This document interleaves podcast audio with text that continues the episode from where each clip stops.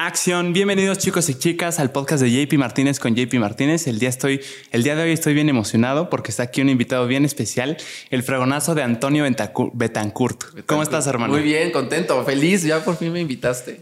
Yo cuando me vas a invitar a platicar contigo. Es que fíjate que vi que me seguías en TikTok y me emocioné. Como, adolescente viendo One Direction, le hice... porque a mí me fascina tu contenido. o sea, no te lo digo porque estás aquí, me fascina y es fascinante para mí ver el tras de cámaras de lo que sea. Pero oí que en, una, en un podcast estabas diciendo que a la gente le interesa mucho, como que le da mucho morbo la tele. Y sí es cierto, o sea, a mí de, ya en sí me gusta como ver videos de detrás de cámaras de las pelis, cómo se hicieron, pero de la tele, de las producciones, como que, no sé, como que le diste ahí un clavo que a mí me fascinó. Y que muy pocos lo hacen. sí. Sí. O sea, porque detrás de cámaras de películas, creo que si buscamos en YouTube. Sí. Hay, pero de programas de televisión y más de, Televisa en general, creo que está más complicado. Exacto. ¿A, qué crees que se deba que, que, no hay muchos que hagan eso? O sea, ¿por qué no se le ocurrió antes a alguien? Mira, la, o sea, la realidad es que no es tan fácil que, que, la empresa te dé chance de estar subiendo. Creo que debes de tener también como esta sensibilidad de que sí y que no puedes subir. Y también que no muchos se atreven a, a generar contenido. ¿Sabes? Sí. Porque al final lo que llegamos a ver es gracias al talento, a los conductores, a los actores, pero tampoco ellos tienen tanta esta noción de crear contenido. Entonces, creo que al final yo tengo como esta noción de generar contenido, porque al final soy productor, trabajo para el área digital, entonces conozco que sí, que no podemos hablar. Ah, claro. Entonces creo que al final como que se mezcló todo y ya Sí, tienes mucha razón. La empresa te tiene que dar la confianza de, hey, yo sé que Antonio ya lleva tiempo trabajando aquí, es productor, ya le sabe, ya sabe que sí, que no, ya tiene la experiencia suficiente para discernir si esto sí, si esto, o sea, como tener tú mismo un filtro de, ok, esto sí, aquí ya me pasé, pero está perfecto. Además, yo lo veo o sea, morboso en el buen sentido, o sea, de interesante, pues nunca como traspasando ningún límite de, ay, cosas que no sabías, o sea, cosas negras que no sabías de eh, Televisa, cosas así. Creo que ahí sí había problema. Sí, sin duda, sí, exacto. O sea, porque al final mi puesto un poco es el filtro. O sea, también en el saber que sí, que, pueden, que no pueden hablar el talento. Entonces, como dices, o sea, ya lo conozco de raíz, que sí puedo y que no puedo decir. Claro, y ahorita fuera de cámara me platicabas y me llamó mucho la atención, hermano, que, que em, por ejemplo, para venir aquí tienes un calendario general con todos tus eh, compañeros.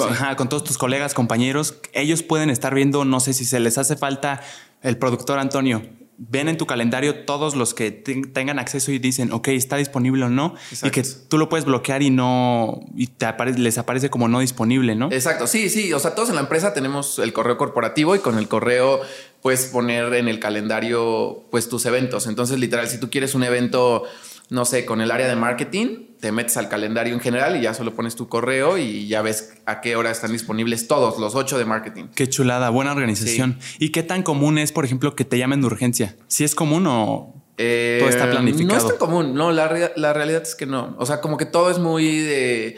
Porque, a ver, creo que eh, o sea, si hay urgencias, pues sí te marcan, ¿no? Como cuando alguien muere, una cosa así, pues sí. ¿A la madre te ha tocado? Sí, sí, sí. Por ejemplo, este chavo de vecinos, pues era que como dos de la mañana y yo al final estoy en Distrito Comedia y él es parte de Distrito Comedia porque salen vecinos. Claro. Entonces sí, fue una noticia en la que sí o sí teníamos que estar. Y, y, ya como que todo el equipo eran dos de la mañana, si no mal recuerdo, creo que era ya la madrugada del sábado. Y sí, como que todo el equipo se activó esa noche. Claro. O sea, no fue como a ver el calendario de todos. Sí, no, no, no. Sí, ahí sí fue como de, oye, está pasando esto y hay que actuar. Qué horror. O sea, y solo con temas así de urgencia, de literal llegar a una muerte, ahí es cuando ya como que te hablan fuera de, ¿no? O sea, que no cuando son temas muy, muy urgentes. Si no, casi todo está como muy calendarizado y ah, programado. Está muy bien.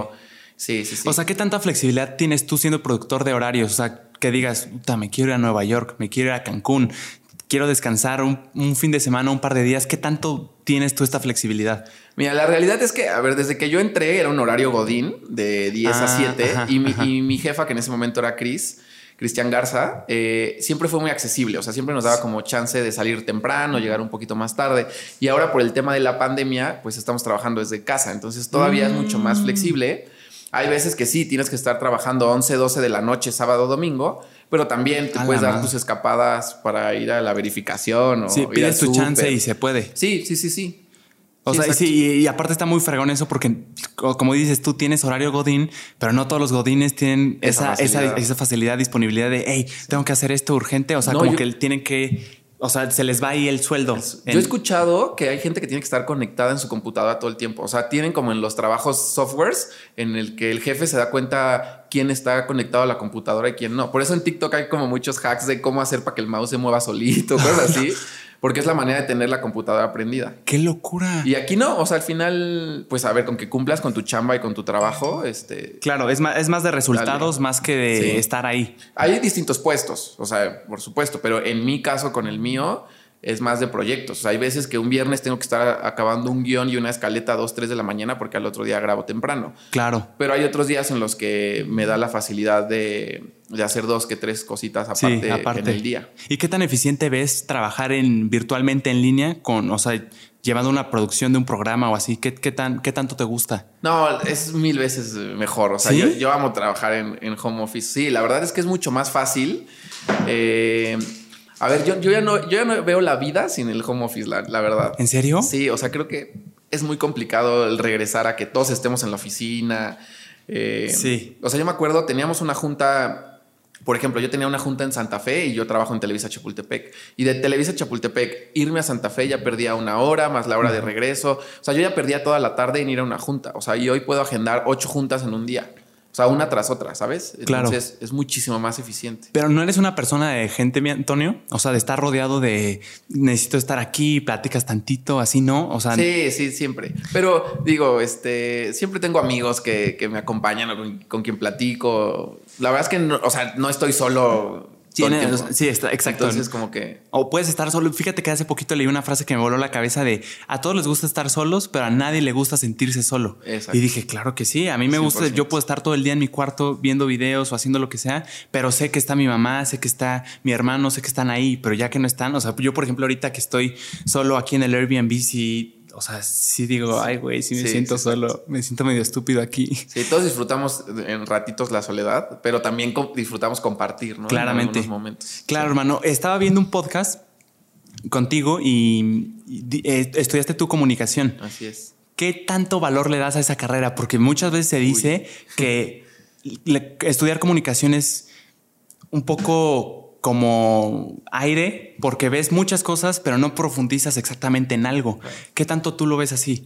Sí, o sea, la realidad es que la carrera de comunicación tiene muchos paradigmas. Sí. Son muy mal pagados, es muy difícil encontrar trabajo. Eh, ciertamente no te especializas en algo específicamente, pero en mi caso, la comunicación fue el puentecito que yo tenía que cruzar para llegar a trabajar en lo que yo siempre había querido. Entonces, en mi caso era perfectamente, estaba yo perfectamente enfocado, la carrera que más me acercaba era comunicación y la estudié y empecé a trabajar. Hay mucha gente que no tiene ni idea a qué dedicarse y cree que la comunicación es algo muy fácil y entran y se les hace muy difícil porque hay que leer mucho. al final la ¿Ah, comunicación es una ciencia. O sea, nosotros nos pagan por interpretar y saber dar los mensajes. Claro. O sea, literal, nuestra, nuestra función es esa, el saber comunicar un mensaje. Entonces, hay gente a la que no le gusta. Y te digo, hay gente que yo tengo compañeros de la universidad de hace 6, 7 años que no encuentran trabajo, por ejemplo. ¿Todavía? es una cosa muy loca. ¿Es mucha teoría, Antonio? Es mucha teoría, sí. El, yo creo que el 70% de la carrera es teoría. A la madre. Yo, la neta, sí soy de los que pensaba, o hace dos segundos que me acabas de decir eso, sí. pensaba que era más como, es que se tiene mucho este estigma taller de, tele, taller de sí, el estereotipo de que es como muy práctico, muy lúdico, que estás aquí, puedes faltar y no pasa nada. Exacto. pues depende de la universidad. O sea, donde yo estudiaba, por ah, ejemplo, eh, teníamos creo que siete, ocho materias, no recuerdo bien. Sí. Y de esas siete, ocho materias, solo una al semestre era o fotografía, o radio, o televisión, o ah. mercadotecnia. O sea, como que una clase era como la divertida. Todas las demás eran historia del cine, ah. eh, comunicación organizacional. Todo teórico. Más teórico el asunto. Claro. ¿Y, ¿Y sí crees que te dio herramientas la carrera de comunicación para aplicarlas prácticamente en lo que estás haciendo ahorita? Ah, o sea, a ver, la realidad es que no. ¿No? ¿Así? No, pero me dio mucho conocimiento de interpretación de mensajes, por ejemplo. O sea, a mí muy difícilmente alguien me puede mentir o muy difícilmente alguien me puede ver la cara porque la carrera te enseña eso, a interpretar mensajes, tonos de voz, este, palabras que usan, movimientos corporales. O sea, como que todo eso te lo enseña la carrera y lo entiendes. Entonces, como que me doy cuenta cuando alguien de mi equipo no, no está siendo sincero o algo. Eh, es como lo único que en la vida me ha aportado, digamos. Pero eso está muy fregón. Eso está medio fuerte, porque en realidad yo entré a trabajar en el segundo semestre a TV Azteca. ¿En el segundo semestre de la carrera? De la carrera. O sea, ¿cuántos años tenías? 10, Como 20. 19. A la madre. Yo entré a trabajar a TV Azteca, pero yo desde los 16 yo ya hacía cosas para internet, entonces ya tenía, ya estaba familiarizado con cámaras, luces, micrófonos. eh, o sea, yo ya cuando entré a la universidad yo ya tenía una lista de muchísimos contactos con disqueras. Eh, o sea, un Pero, camino. ¿qué había en largo. internet en esa época, hermano? En esa época, bueno, yo en internet hice un canal que se llama TV Joven. Estaba, por supuesto, Wherever Tomorrow. O sea, estaba como súper fuerte. Ah, o sea, ya, ya tenías el ya había el precedente de youtubers, o sea, ya se sabía Ya, que ya, era. Ah, sí. muy bien, muy Yo, bien. Bueno, todavía estaba, por ejemplo, el hi-fi, que yo me acuerdo que en Ah, el hi-fi. sí me acuerdo, poquito. sabes, te tocó, pero Una vez creo nada más. en el template ahí podías poner links de YouTube. Entonces Ah, ahí es donde yo la colgaba madre. mi programa. O sea, yo hacía mi programa por YouTube, lo subíamos a YouTube. Que aparte creo que en ese momento solo te dejaba subir 10 minutos, imagínate. Entonces el programa duraba 10 minutos y ya lo, ya lo, este, lo subíamos a Hi-Fi. ¿Y qué era High Five, eh, Antonio? Ahorita, me, como como dices, de Facebook de me lo estoy imaginando como LinkedIn. O sea, que puedes poner ahí como tu Era como un portafolio, blog, trabajo. mejor. No, era más como un blog porque tenías amigos y te dabas, o sea, podías cambiarle tu el fondo de el fondo del blog, Personalizarlo, digamos. Exacto, las canciones que más te gustaban, podías subir fotografías, videos de YouTube, o sea, podías hacer que entrabas y automáticamente se empezara a reproducir el- eh, la- una canción que te gustara. No eras fan de One Direction, no sé si en ese entonces ya existían, pero entrabas a- y te aparecían estrellitas, o sea, era, era muy Wow. ¿Y ya había muchos high fivers? Sí, sí, sí, sí. ¿Sí fue un tema? Sí, era el Facebook de ahorita.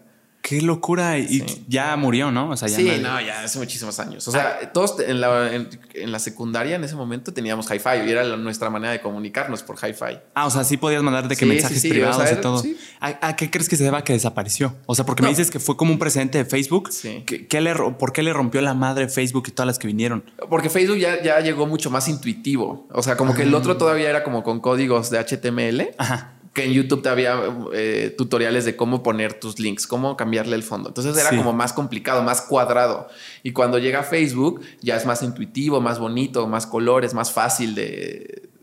Vaya, de, de Sí, de- de- usarlo. de- sí, como más, ¿cómo se dice? Ajá, como tú dijiste, intuitivo. O sea, te metes tú y no tienes que buscar aparte Exacto. cómo hacerlo, sino que la misma plataforma es tan sencilla que tú puedes. Es como un iPhone, que Sí, dicen que es lo que. Como que solito te lleva. Exactamente, No sé. y un Android como que sí está muy, está muy técnico. Sí, exacto. 100%. Entonces en tu carrera, mi Antonio, en segundo semestre empezaste a, a meterte, oí que estuviste como de, no sé cómo se diga, tenía un nombre bien técnico, pero Gio, aplaudidor. Gio, Sí. que literalmente Sí, te dedicabas a animar. Tenía yo callos en las manos. Estaba terrible eso. O sea, que, de que- eh, ¿cómo se dice Gio? Gio, le ¿Cómo se llamaban? Gios. No sé si ahorita les digan igual, Ajá. pero cuando yo estaba en Azteca eran Gios, que formaban parte de un área que se llama, se llamaba, porque ya no existe, eh, Invitado Azteca.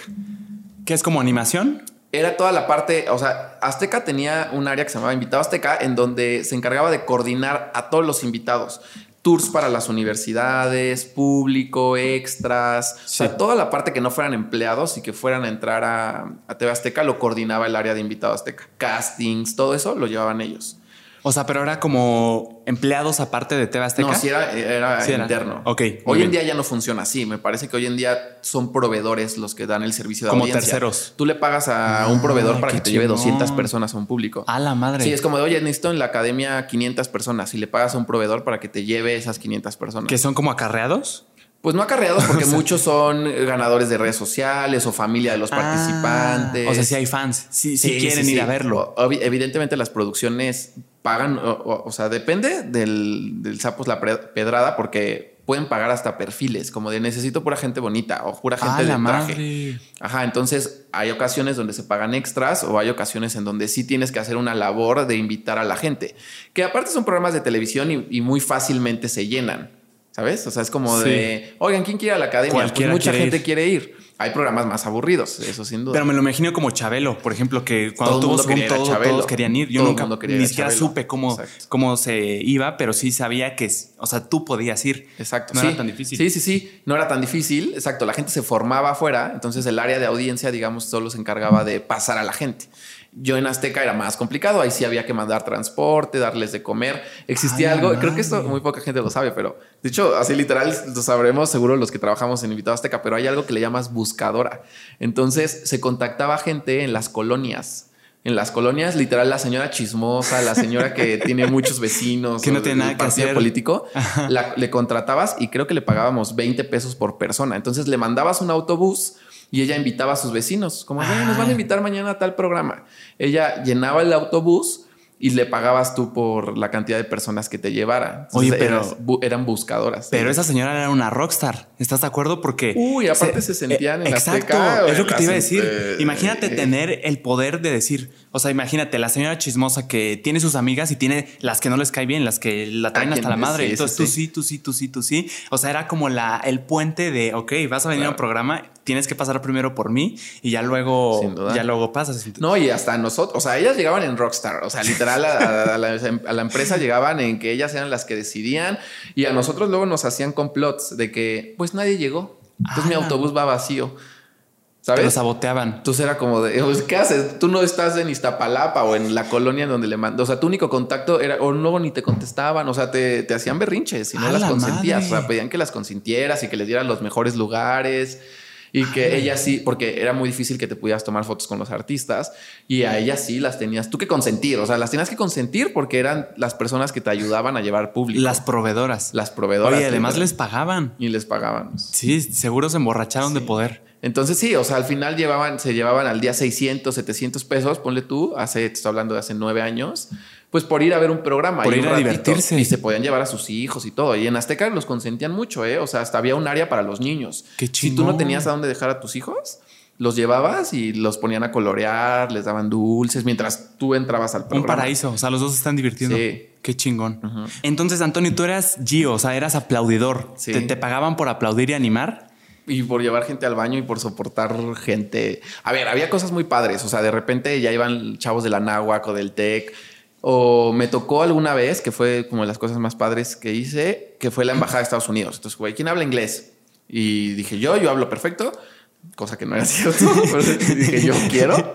Y este, y ya entonces me tocaba darles los tours a gente muy importante por las instalaciones, o sea, por los foros, por las cabinas de edición, por maquillaje, vestuario, que eso también era las universidades. Había también otra parte que era la que nos encargábamos nosotros también, a nosotros también nos pagaban por llevar gente. Entonces, hablabas a una universidad de 200 alumnos y los invitabas al programa mm. Y a cambio de que fueran al programa les dabas un tour por las instalaciones. Entonces les mandabas autobuses, les dabas de comer y les dabas un tour a los estudiantes Está de comunicación. muy chingón. A mí me hubiera fascinado eso. Imagínate que en tu universidad como que haya un ganar-ganar de, ok, tú me lo llenas, pero ven a divertirte. Creo que es un trato perfecto. Y aparte te damos un tour por las instalaciones, cosa que en Televisa no existe. O sea, en Televisa no, mm. no sucede eso. Es nada más para los internos. Sí, está como muy cerrado. Y ahí tenías 19 años cuando eras aplaudidor mío. Sí. Y no, no te veían como para abajo. Ay, sí. No, no, no. Era muy difícil. No deja tú por la edad, por el puesto. O sea, simplemente porque tú eras de los que aplaudían en los programas. todo el mundo se sentía con el derecho de ningunearte. De ningunearte. Vete por mi café. ¿Eh? Vete por mi café así. Ah, sí, no, no, no, sí. este, no, eran, eran muy groseros. O sea, realmente. me imagino. Yo, yo no la pasaba tan bien. O sea, sí, sí te trataban muy mal oye, y todos teníamos, todos estábamos estudiando la carrera, yo era de los más chicos, pero todos teníamos una carrera, muchos, aparte era un perfil para cumplir, o sea, la neta es que no contrataban. No, no cualquiera. No a cualquiera. O sea, tenías que tener un perfil, tenías que ser, a ver, eras la cara de la empresa ante los ante el público. Claro. Entonces tenías siempre que ir perfectamente vestido, los tenis perfectamente blancos, bien, peinadito, rasurado, dientes blancos, derechitos, mm. gente que no fuera tan fea. O sea, yo era de los más feos de ahí. O sea, había gente guapísima, ojos de color. O sea, eran gente que realmente valía mucho la pena y que hoy tengo muchos amigos que están en grandes proyectos, pero siempre nos trataron muy mal en ese momento. O sea, la neta es que o sea, la empresa nunca te trató mal. No, no, no. Quienes, los camarógrafos o la gente de producción, la gente de seguridad, o sea, como que. Sí, como que se emborrachan de poder porque pues, tú eres de un puesto que para ellos es significante. Al de ellos. Claro, claro. ¿Y qué tanto es el, percibes que así es el ambiente? O sea, que es normal eh, tener estos como rangos tan, de alguna forma, no clasistas, sino tan definidos de los rangos de, ok, tú eres aplaudidor, tú eres productor, o sea, ¿qué tanto ves que se vea en para abajo? ¿Qué tan normal es eso? Pues mira, ya después cuando ya me cambié y entré a, trabajar a, producciones, me di cuenta que no era tan así, ¿sabes? O sea, que más bien el área no se daba a respetar de alguna manera. Ah, ok. Y se prestaba a que nos trataran así. Pero ya cuando entras a una producción te das cuenta que a la persona de mantenimiento, a todo el mundo los tratan igual porque son parte del equipo. Claro, y son importantes. Y son importantes. Entonces, como que más bien fue en ese momento. Cuando... Sí, algo más personal, o sea, ¿qué tanto te estás dejando tú? ¿Qué tanto Justo, confrontes? ¿Qué tanto te dejabas tú? Ese era el tema. A la madre. Y también oí en, en un podcast, mi Antonio, que siempre soñaste, o sea, te, regalaban juguetitos de cámaras que no eran cámaras, o sea, como que siempre tuviste y que me llamó mucho la atención que dijiste, siempre te llamó la atención la parte del detrás de cámaras. ¿Nunca te llamó la atención estar delante de la cámara, ser el talento al que todos están produciendo? No, no, fíjate que no, ¿eh? O sea, siempre, me, siempre me, yo siempre quise estar produciendo, o sea, siempre me, me preguntaba cómo hacían las cosas. Siempre, o sea, desde que yo tenía, en verdad, te lo puedo jurar, cuatro o cinco años, o sea, yo ya estaba preguntándome cómo hacían las cosas. O sea, cómo se grababa esa escena, cómo lograban ese efecto. Jamás pasó por mi mente el ser cantante o ser actor, conductor, jamás, jamás, nunca. Sí. O sea, literal, eh, tengo un poco de cuadro hasta apenas que empecé a hacer TikToks. Hasta ahí fue como tu boom. Hasta ahí, porque si no, yo sigo detrás y me encanta y mil veces prefiero producir bueno, que, o sea, ahorita, por ejemplo, ya me gustaría también conducir, o sea, como que ya me está gustando y, todo, pero, pero no, no lo había pensado. ¿Crees que las personas que están detrás de cámara son mucho más tímidas, introvertidas que los que están delante de? ¿Notas ese patrón?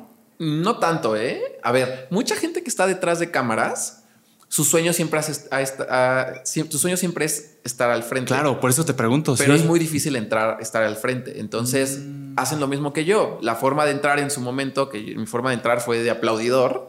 Y la forma de entrar para muchos es siendo alguien de producción y ya poco a poco buscan oportunidades para ser reporteros, conductores, tener alguna sección, grabar alguna voz en off.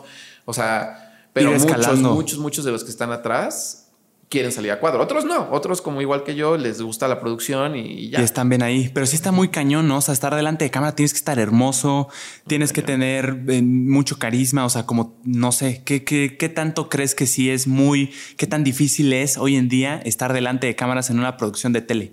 A ver, eso es, cuestión, es, difícil, muy complicado, sin duda, porque también el puesto de conductor es muy complicado, pero o sea, la belleza sí importa, pero la realidad es que es más el carisma. O sea, creo que hoy en día estamos viendo a mucha gente que no es tan agraciada, pero es muy divertida. Claro. Y, está a cuadro, ¿sabes? Pues, por ejemplo, Eugenio Derbez, no que le esté diciendo feo, pero me acuerdo verlo en, Chabelo, eh, ah, como que daba las vueltecitas y pues, ¿quién iba a pensar que el que está dando las vueltecitas, el que está aplaudiendo en una producción, animando a todos de 19 años y que lo tratan mal los, los que están arriba. O sea, ¿quién iba a pensar que como que iban a hacer este saltote? Sí, sin duda. Justo me encontré en Televisa hace como, a ver, no sé qué tan bueno fue, pero yo iba saliendo de Televisa y estaba un camarógrafo que yo había conocido en Azteca. Y estaba con su esposa. Y me habla y me dice, Antonio, ven. Y yo, mande. Y le dice a su esposa, mira, él es el que aplaudía en TV Azteca y ahora ya anda trabajando hasta acá. Este, qué bueno que llegaste tan lejos. Y yo dije, es que, a ver, yo nunca me, me vi toda la vida trabajando en ese puesto. Aplaudiendo. O sea, tenía yo 19 años, era evidente que iba a ir creciendo. Pero a sus ojos, yo había construido mucho, ¿sabes? Sí. Y dije, no sé qué tan bueno o qué tan malo, o sea, pues es que supongo que es común que como que la gente se desilusione al ver que uno o dos años y no está ah, avanzando. O sea, como en una empresa, Godín, que muchas veces dicen, yo quiero ser el, gerente, me lo propongo en cuatro años. Pasan cuatro, cinco, seis, siete años y apenas han avanzado un puesto y debe ser bien frustrante porque adelante de ti hay otras cinco personas que llevan mucho más tiempo que tú, mucha más experiencia, que primero les tiene que tocar a ellos y después a ti. O sea, sí, sí creo que debe ser común el qué raro que llegó tan lejos porque llevó aplaudiendo mucho tiempo y ahí, o sea, se pudo haber quedado ahí y hacer otra cosa. Claro. Aparte, no sé qué sea más difícil, si entrar o mantenerte. Eso es un hecho. No sé qué sea más complicado. O sea, el ambiente realmente es complicado. ¿Crees que es tóxico el ambiente de la tele? A ver, tóxico dirías que es muy extremista, pero más bien es un, es un ambiente de mucho ego. Entonces, trabaja todos los días con 20 egos. es muy complicado. O sea, hay días en donde realmente te estresa más la actitud de tu compañero que el propio trabajo, ¿sabes? Hay días que no, hay días en donde todo lo disfrutas y todo es maravilloso y lo amas todo, o hay veces en donde sí es complicado. Yo no sé si en todas las empresas sea así. No, pero no solo creo que en todas las empresas, Antonio, yo creo que en cualquier trabajo. Imagínate, entre abogados también deben tener un ah, ego gigante cuando se ponen a... Doctores. a asociarse, vamos a hacer una investigación. Yo te quiero hacer saber a ti que yo soy más chingón que tú y te lo voy a demostrar. Y también, justo ayer hablaba con Stretchy de eso, de que muchas personas tienen el pensamiento de que eh, puta, tú eres mi competencia, te voy a aplastar para que yo suba. Y es, güey, la industria se fortifica de muchas personas, no solo de una. Entonces, si todas se apoyan, si todas ayudan, ok, no te voy a apoyar, pero te voy a tirar buena vibra y no te voy a intentar aplastarte. crezcamos juntos. O sea, sí creo que hay personas que tienen esta mentalidad de te tengo que aplastar para que yo crezca. Es la única ah, opción. Sin duda, y conozco a muchos. Pero, a ver, o sea, imagínate ahora en un tema creativo, en donde la idea más padre es la que va a surgir. Pues imagínate, entre está cañón o de contactos. Acá es mucho de contactos, de que estoy en un canal de música. ¿Sabes de quién tiene el contacto de tal artista o del manager o del, promotor? Sí. O sea, sí está complicado. ¿Cómo crees que se hagan buenas relaciones públicas, mi Antonio? Porque es un tema que ya hace un poquito de tiempo llevo girando en la cabeza porque aquí estuvo el buen Chema Gonfi y me, recalcaba mucho de que, ok, es que hay mucho talento, pero hay personas que nada más no la hacen por una sola cosa, por las relaciones públicas. Y dije, cabrón, ¿será tan importante? O sea, y me lo han recalcado, las relaciones, las relaciones es lo que te va a ir aumentando y sé que en la tele es mucho de contactos, como dices tú. ¿Cómo crees que se hagan buenas relaciones públicas de no solo yo conozco a, sino que tengo la confianza de marcarle y pedirle esto? A ver, creo que las relaciones públicas es una marca personal. Evidentemente la vas mm. construyendo en el camino.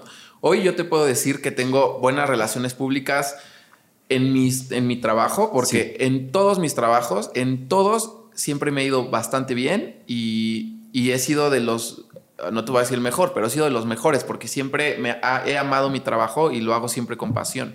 Entonces, hoy yo le puedo marcar al productor de Masterchef, güey, dame chamba, o le puedo hablar a con quien hice la academia o, con quien tuve mi primer trabajo, porque estoy seguro que todos recuerdan que yo trabajaba muy bien. Ese es un tema importante en las relaciones públicas. Ahora, si yo siempre eh, era fiestero, llegaba tarde, muy difícilmente vas a construir una buena marca personal. A eso iba, hermano. Es que, por ejemplo, yo me imagino que hay muchas personas que nada más por sus papás, que tienen un buen de dinero, que tienen una empresa, que tienen mucho prestigio, como que los hijos la heredan sin merecerlo. Entonces, exacto, como tú dices tú, súper fiesteros, les vale madres todo, no se lo toman en serio y están súper conectados. Pero ¿qué, tan, ¿qué tanta calidad crees que tenga esa relación si, si ok, si le dieron la primera oportunidad, pero la primera oportunidad no les gustó? Y aquí está Antonio, que no es del mismo contexto, pero la neta lo hizo mejor. O sea, no creo que tenga la misma, eh, el mismo valor, no creo que te den el mismo valor de, ok, sí está conectado, pero no me sirvió, a este que no está tan conectado, pero me sirvió bastante. trabajador, sí, o sea, le echa ganas. Claro. Sí, y más en este medio en donde, a ver, no es que te exploten, porque como que la gente cree que es un medio en el que te explotan todo el tiempo. No, es lo que te decía hace rato. O sea, hay semanas en las que en la preproducción de un proyecto en la que sí te tocará dormir cuatro o cinco horas, porque estás preproduciendo un proyecto que es muy grande y quieres a un equipo que se ponga la camiseta. O sea, a ver, no estoy, no estoy diciendo que te dejes explotar, pero así trabaja el medio. Ya después, cuando ya todo empieza a correr bien, ya descansarás, ya nada más trabajarás 3, 4 horas en lo que se graban los programas. Y empiezas a delegar, ¿no? Y empiezas a delegar. Pero en el momento hay que todos apoquinar. Y evidentemente esta gente que tú dices con mucho poder o con dinero, que viene de universidades del extranjero, con muy fifís, pues no quieren. Es como de, no, no, yo ya me cansé, yo ya no hago, yo no he tomado mi ah. tecito de la tarde. Ahí se rajan. Y es como de, oye, o sea, pues todos estamos echándole ganas. A ver, una cosa que es muy, que sucede mucho en este medio, yo no sé si sucede en todos estos, en todos los demás. Aquí tienes que empezar desde abajo si no tienes contactos, porque tienes que aprender. ¿Sabes? O sea, tienes que jalar cables, tienes que saber agarrar lo que quieras, pero tienes que empezar desde abajo. Y mucha gente que viene de escuelas muy caras, quieren ya llegar con una coordinación, con una dirección, con una gerencia. Y es lo que te decía, esto no te lo enseñan en la escuela. ¿Cómo quieres llegar a, una gerencia de contenidos cuando nunca has hecho un contenido? Claro, ¿crees que las universidades venden mucho esta idea de, güey, esta es la, escuela más prestigiosa, más chingona, mis estudiantes que salgan de aquí llegan siendo gerentes? O sea, ¿crees que sí es un tema ah, seguro de que, las universidades se lo venden? Y yo no, yo no lo dudo de contadores, abogados, este, doctores, no lo dudo. Pero en el tema de la comunicación, sí hay que empezar, porque le tienes que saber. ¿Cómo le vas a tu productor decirle a un editor si nunca has editado? Claro. O a un iluminador si nunca has iluminado. iluminado o sea, tienes que saber, o sea, sí o sí tienes que saberle. Por supuesto. Me interesó mucho y me llamó mucho la atención ahorita que dijiste de la preproducción.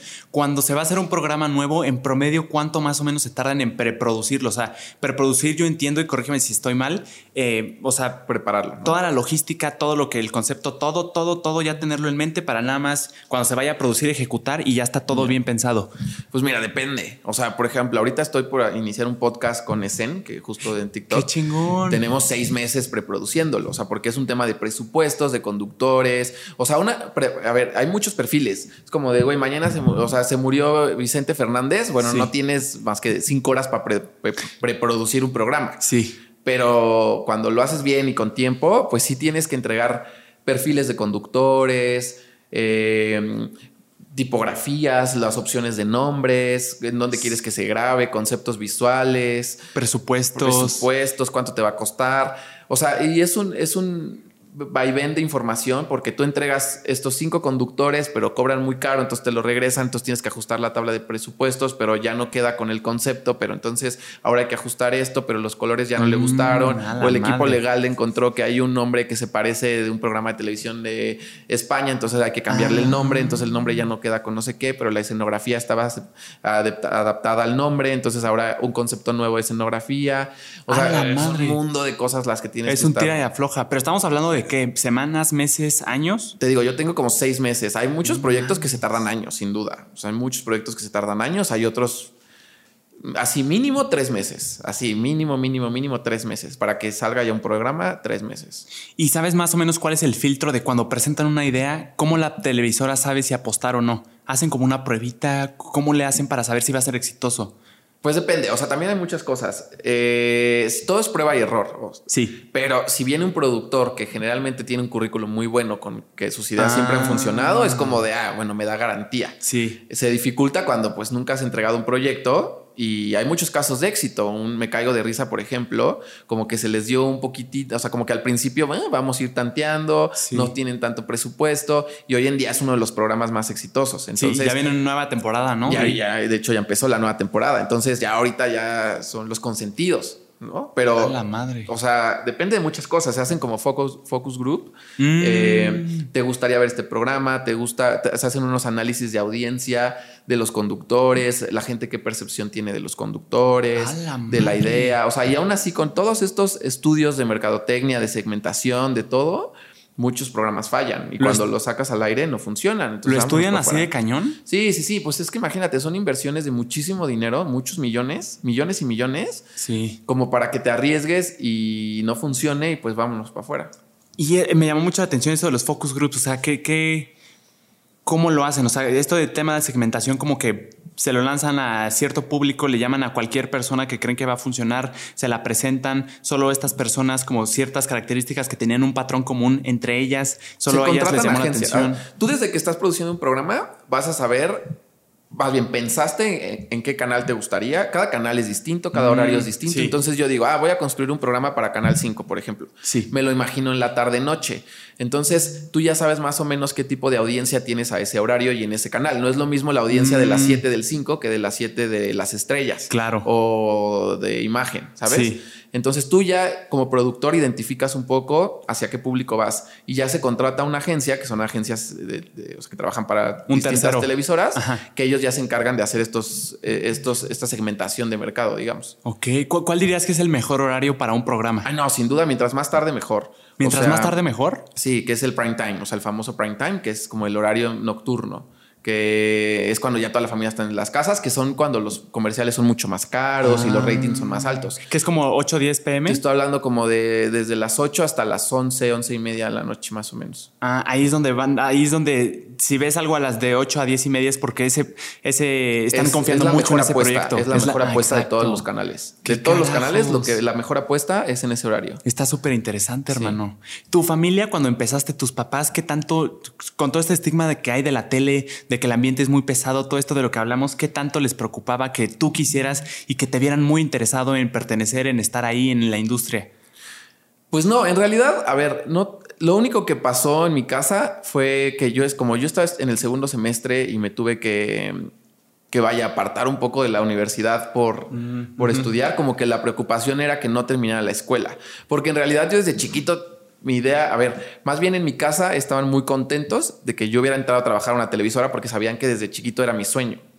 ¿Sabes? ¿Siempre fue tu sueño? Siempre fue mi sueño y siempre fue mi, idea y, mi meta. Entonces. ¿Nunca quisiste ser de que bombero, policía, todo lo por lo que nosotros todos pasamos? yo siempre quise trabajar en la tele. No sabía que tenía que estudiar, no sabía, pero yo sabía que en la tele yo quería trabajar. ¿Qué, veías tú de chiquito en la tele? por ejemplo, de lo que más me recuerdo es Amigos por Siempre. Por ejemplo, Aventuras en el Tiempo. Amigos por Siempre es una novela, ¿no? Era una, novela donde salía Belinda. Esa, esa. sabía que me sonaba por algo. Entonces, yo veía esos programas, sí. Los Moomin, que no sé si mucha gente los veía en el Canal 11. Yo era fan. Digo, no me dejaban ver novelas y eso no me dejaban. O sea, como más caricaturas o aventuras en el tiempo, este tipo de novelas. Ok. Era como lo que me dejaban.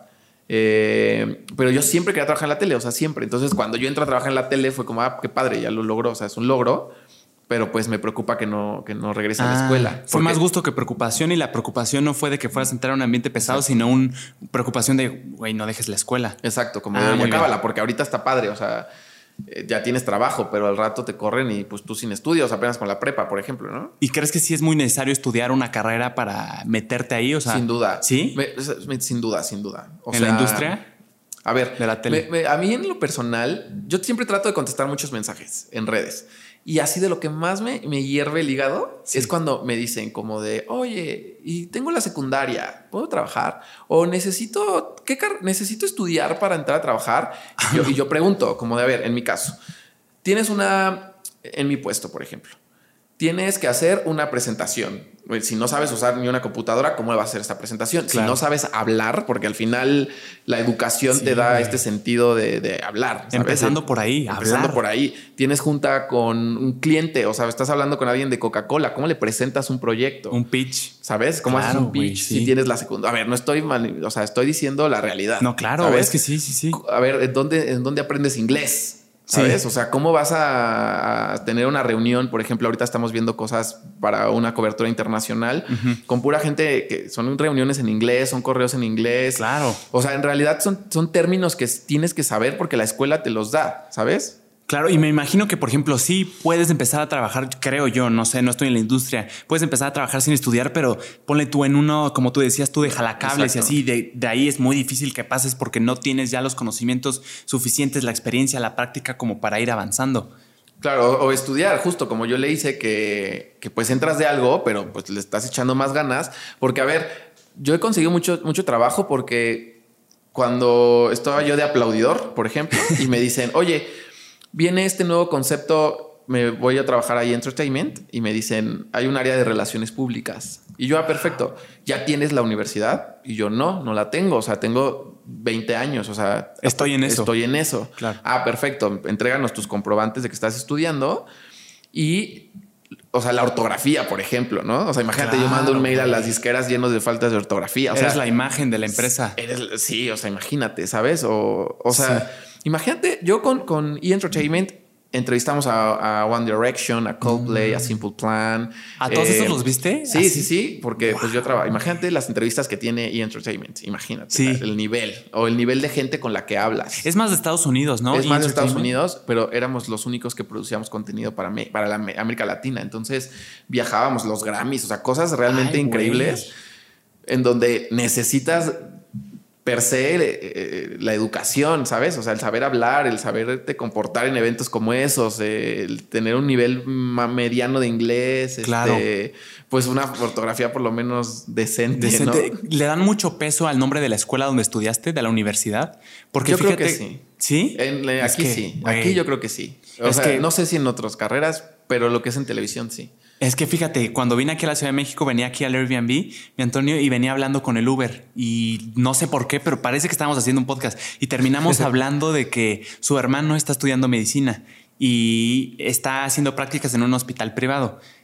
Tiene un amigo que es muy bueno y dice que es mejor que él, que está haciendo prácticas en un hospital privado, que quiere empezar a trabajar ahí pero ese hospital privado, por alguna extraña razón, no lo acepta.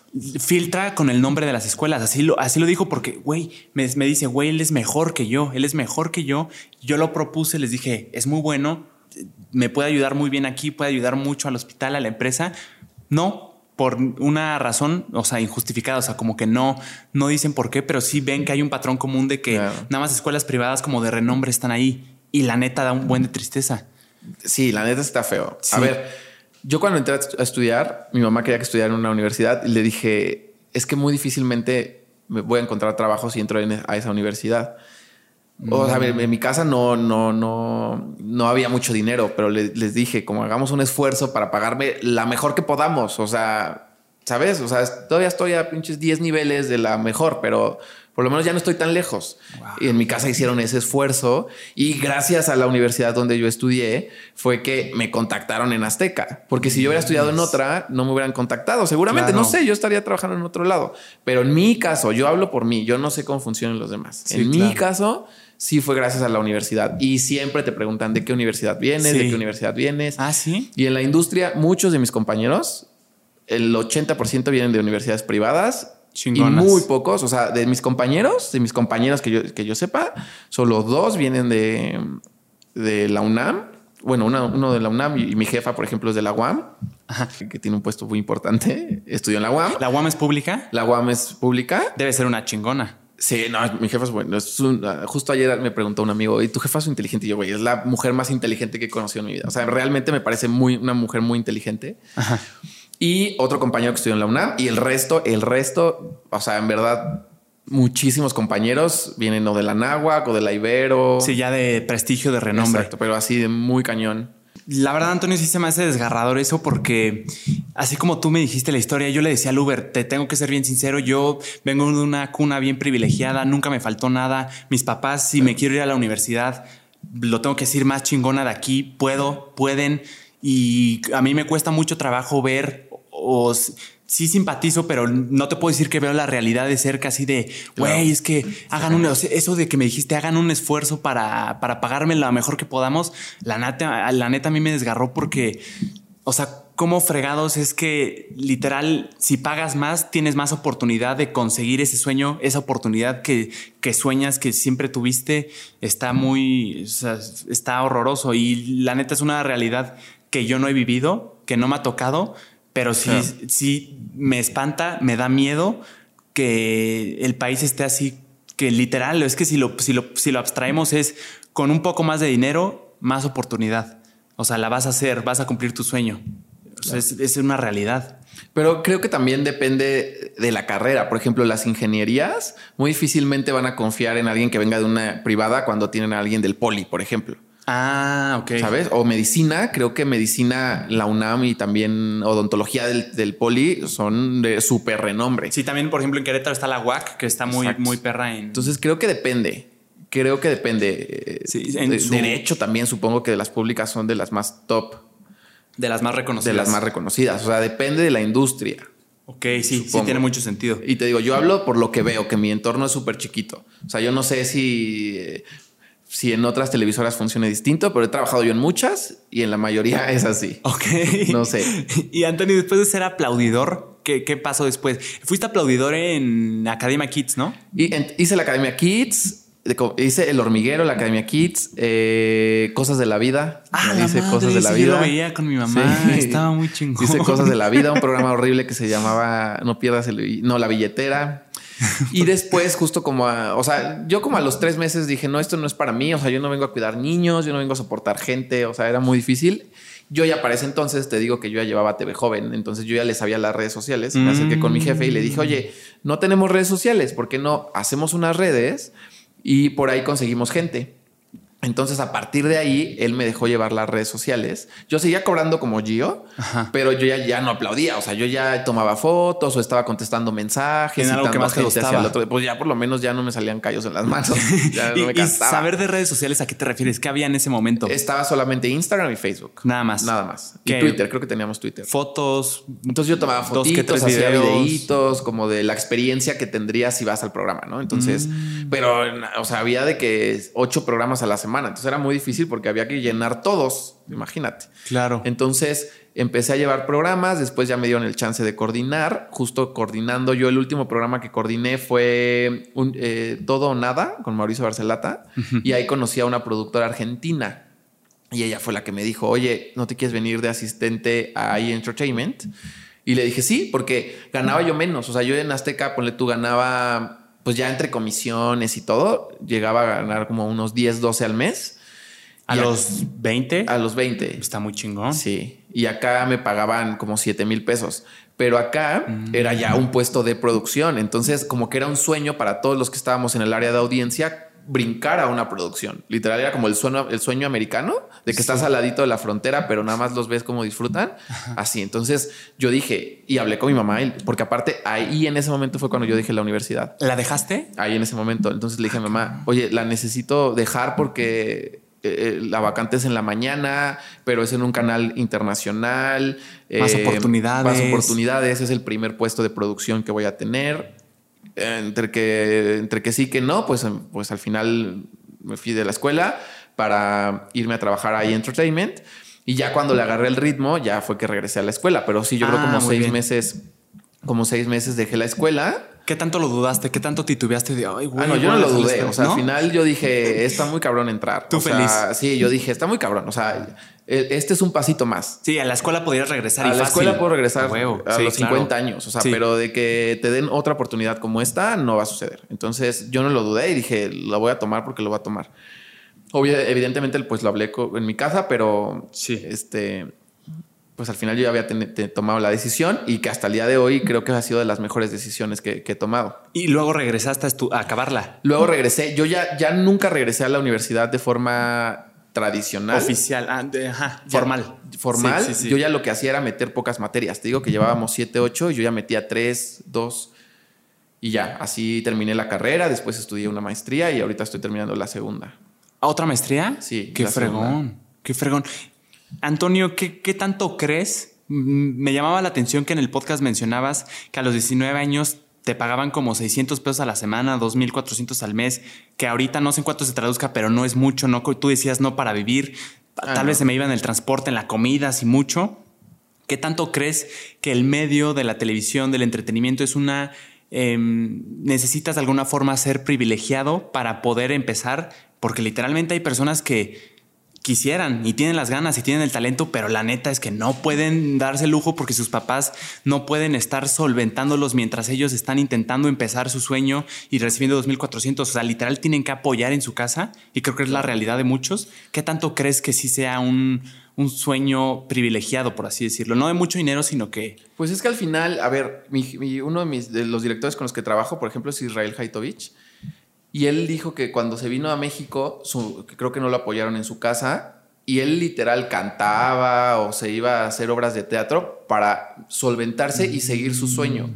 Y creo que es la historia de muchísimos actores. O sea, si tú ves a muchos actores, a muchos productores, todos tienen una historia de que no son gente privilegiada y al final se vinieron uno, dos, tres años a buscar oportunidades y a medio comer para conseguir literal el sueño de trabajar en la televisión. Entonces, creo que creo que no es un limitante el que tengas o no tengas dinero. Si es la, realidad. La realidad es que sí es un apoyo que vengas de una universidad con mucho renombre, porque simple y sencillamente son las que tienen convenio con las televisoras y haces el servicio social de una forma mucho más fácil. Sí, tienes el filtro palomeado, ¿no? Exacto. Entonces. ¿Necesitas contestar? No, no, no. Ah. Entonces, pues este, ya como que ya ese filtrito ya lo pasaste. O sea, ya, ya cruzaste ese, filtrito. Nada más por estar ahí. Nada más por estudiar en una universidad que tiene convenio. Así de simple. Evidentemente ya tus conocimientos y todo lo demás ya hablarán por ti. Claro. Pero, eh, pero sí, o sea, eh, sí es, es complicado, ¿no? La neta es que no es tan fácil. Habrá, habremos muchos afortunados, pero habremos otros que la mayoría te va a contar una historia de que pues empezó desde abajo y ganando súper poquito. Claro, sí. Pero los sueldos son muy buenos. Eso también lo Ya cuando la estás ya cuando armando, ¿no? la estás armando, los sueldos ya te hace, ya son muy buenos. No, y aparte yo también lo pinté como dejarle toda la responsabilidad a los papás de estarte solventando cuando en realidad, como tú dices, a los 19, 20 ya puedes trabajar, ya lo puedes hacer por tus propios medios y ya como ayudar más entre ayudar a la casa y ayudarte a ti para cumplir tus sueños así. En mi casa, cuando me salí de la escuela, me cortaron todos los, todo. O sea, todo, todo. Ropa, todo. A partir de ese momento, hasta el día de hoy, yo me terminé de pagar la universidad, todas las, las, maestrías, mi ropa, todo. O sea, digo, hoy en día, o sea, ya, o sea, el tema de la comida y el gas y eso, pues obviamente. Ya está chequeada. Ah, ok. Eh, o sea, ahí sí, ahí sí no me lo quitaron nunca, ¿no? Pero todo lo demás, o sea, el dinero para irme a trabajar. O sea, yo me acuerdo que en ese momento una de mis exnovias era quien me prestaba porque en mi casa no había nada. O sea, como tú decidiste salirte de la escuela, tú solito te la arreglas. No les gustó mucho tu decisión. No les gustó la idea y, yo al final de cuentas, porque evidentemente ellos habían hecho un esfuerzo muy grande, mi mamá en la casa para pagar una universidad y que yo decida irme, pues por supuesto que seguro es un golpe fuerte. No, y además entiende que tu mamá lo quería hacer como una consecuencia de, ah, que vea lo que es la realidad dura y va a regresar hacia mí.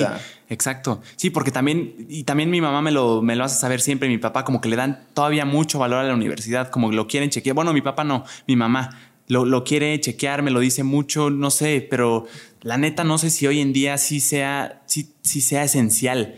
¿Me entiendes? Como que a veces siento que el valor práctico y de estar haciendo del conocimiento, o sea, por ejemplo, yo, el hecho de, de, de estar con las cámaras y batallando, la vez pasada, mi Antonio, y te cuento que con, vine, la primera vez que vine aquí a la Ciudad de México, nada más iba a grabar un podcast súper ilusionado, una plática de 40 minutos que estuvo cabrona y se va al baño el invitado, veo la interfaz de audio y no estaba grabando.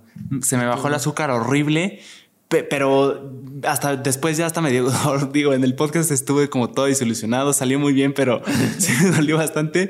Pero a lo que me refiero es que toda esta práctica, todos estos madrazos, o sea, de las luces no se ve bien aquí, cómo lo arreglo en postproducción, todo eso, como que siento que sí te da el valor práctico. No sé qué tan esencial sea todo lo que tú me dijiste de la, teoría, de todo eso, no sé, o sea, ahí sí tengo mis dudas, pero sin duda como que todavía los papás sí le dan mucho valor al tema de la universidad, como, como tú dices, ok, pero ten tu papel, pero ¿para qué? O sea, no. O sea, porque, a ver, el papel es lo que te piden en las empresas para entrar a trabajar. Entonces, tú, uno podrá decir, yo sé muchísimo, pero si no tienes ese papel, sí. no te van a contratar. ¿Sabes? Pero sí crees que entonces yo, por ejemplo, he estado en tres agencias de, de pues marketing de publicidad y ni siquiera me han mencionado la universidad. Creo que ahí sí el trabajo, los posteos que luego hago de videos, de lo que edito, como que sí han hablado por sí solos, pero sí, sin duda habrá empresas más grandes, más gigantes que sí sea como un requisito, un requerimiento. En no hay manera. O sea, sí pasas por un filtro muy exhaustivo de recursos humanos. Claro. O sea, el recursos humanos sí tiene el poder de decir no, porque no. Porque no tiene universidad. O, sea, no, o sea, no, no, tiene las capacidades, por lo menos en papel, para mm. ciertos puestos. O no tiene la habilidad que se necesita de inglés. Eh, te, hacen, te hacen muchos exámenes de. Bueno, no sé cómo se llaman, pero pues, para saber si no estás loco. Ah, sí, como psicométricos. psicométricos. Y si no los pasas, pues no los pasas. Entonces vámonos, el que sigue. Sí, sí, es un proceso bien exhaustivo. Sí. Y es muy diferente, creo yo, con lo de las redes sociales, ¿no? Ahí, ¿cómo ves la diferencia de que si tú tienes tu canal y empiezas a producir tú solo y lo estás haciendo tú y tú eres la cara y todo eso, ¿quién te pide algo? Ah, Absolutamente nadie. Y luego llegas a ganar muy bien. Igual o tal vez un poquito más en algunos casos. Sin duda. Es una locura. Sin duda. ¿A ti cómo te tocó eso, Antonio? Cuando tú estabas en la televisión, cuando llegan las redes sociales ya estaban Nunca dudaste en, ok, la tele no. Cuando yo llegué a la tele ya estaban las redes. O sea, mi prioridad siempre fue televisión, o sea, producir televisión. Pero el camino, la vida un poco me fue llevando hacia el tema digital de las redes y me di cuenta que, que yo podía seguir haciendo lo que quería, que era producir, pero de una forma más normal en la realidad y en los tiempos, ¿sabes? Hacer tele es muy complicado, o sea, era muy, muy complicado. Sí, mucho, pero me dices meses para preproducir, para planear, para hacer la logística, está muy cañón. Aparte, en producciones, te digo, yo hablo desde mi punto de vista, no sé los demás, pero en producciones te contratan por proyectos. Entonces la ah, producción dura tres meses y pues ya. Y yo tengo hoy la fortuna de pertenecer a un área en la que tienes una, o sea, tienes un contrato. Algo seguro. Y termina tu proyecto digital, pero pues te asignan otro, te cambian de cuenta. O sea, no es como que te tengas que buscar otra chamba. Y así yo me la pasé seis años buscando proyecto por proyecto, proyecto tras proyecto Sí, es muy común eso. complicado. Es muy común en producciones. Debe ser muy estresante, ¿no? O sea, que estoy bien chingón ahorita, tres meses de paraíso, me gustó mucho, gano bien y de la nada todo se va. Vámonos, exacto. O sea, es como freelancear. Sí, por eso es que los sueldos supongo que suelen ser buenos. Sí, porque. como para que ahorres. Exacto, porque no hay algo seguro. No hay algo seguro. Que luego, exacto. O sea, al final te contactas con muchos y ya tus mismos compañeros, oye, Ah, me acabo de enterar que van a arrancar este proyecto y está necesitando producción. Aparte, un tema en producción, o lo que yo noté desde mi punto de vista, repito, es que un día puede ser coordinador, un día puede ser gerente de producción, pero al otro hay un puesto de asistente. Si lo quieres. La madre. O al rato hay un puesto de coordinador de transportes, si lo quieres, ¿sabes? O sea, no es como que siempre vas a ser el jefe. Si no había considerado el puesto ¿eh? que hay, ¿eh? O sea, y si lo quieres, si no, pues espérate a buscar otro. Entonces, imagínate cuántas nuevas producciones hay a cada rato. En realidad no son muchas. Sí. Entonces, como que a mí no me encantaba eso y, el área digital me dio esta oportunidad y me di cuenta que en el área digital como que todo, todo era más formal, más godín. Más, seguro. Más seguro. Entonces dije, vámonos por ahí. Debe ser un madrazo al ego eso de que se acabó un proyecto donde era la cabeza, soy el gerente, todos me preguntaban a mí, todo pasaba por mí, yo era el filtro y de la nada me dicen que ya no y que tengo que ser lo que antes yo veía para abajo. Debe ser un madrazote al ego, ¿eh? Sí, sí, y pues así, así se vive. Hay veces que no, o sea, hay gente que tiene mucha suerte y siempre van a ser jefes. Sí, que son muy chingones. son muy chingones, exacto pero pues otros no, en mi caso. ¿Qué tanto estrés se vive en una producción de tele, mi Antonio? Uy, no, muchísimo estrés, muchísimo, mentadas de madre, gritos, pero creo que se entiende que es por el rush de la grabación. Claro, ¿sabes cómo lo comparo yo con los chefs? Porque he, oído que, los, en la cocina hay mucho estrés porque tienen tiempos y el tiempo es lo que te hace. O sea, si tuvieras tal vez tres días para hacer un platillo, ok, te, te puedes tomar la calma, la puedes regar, tienes la oportunidad de regarla y volverlo a hacer, pero sí como que los tiempos y muchas producciones que son en vivo, no me imagino el estrés que debe ser, tiene que quedar perfecto.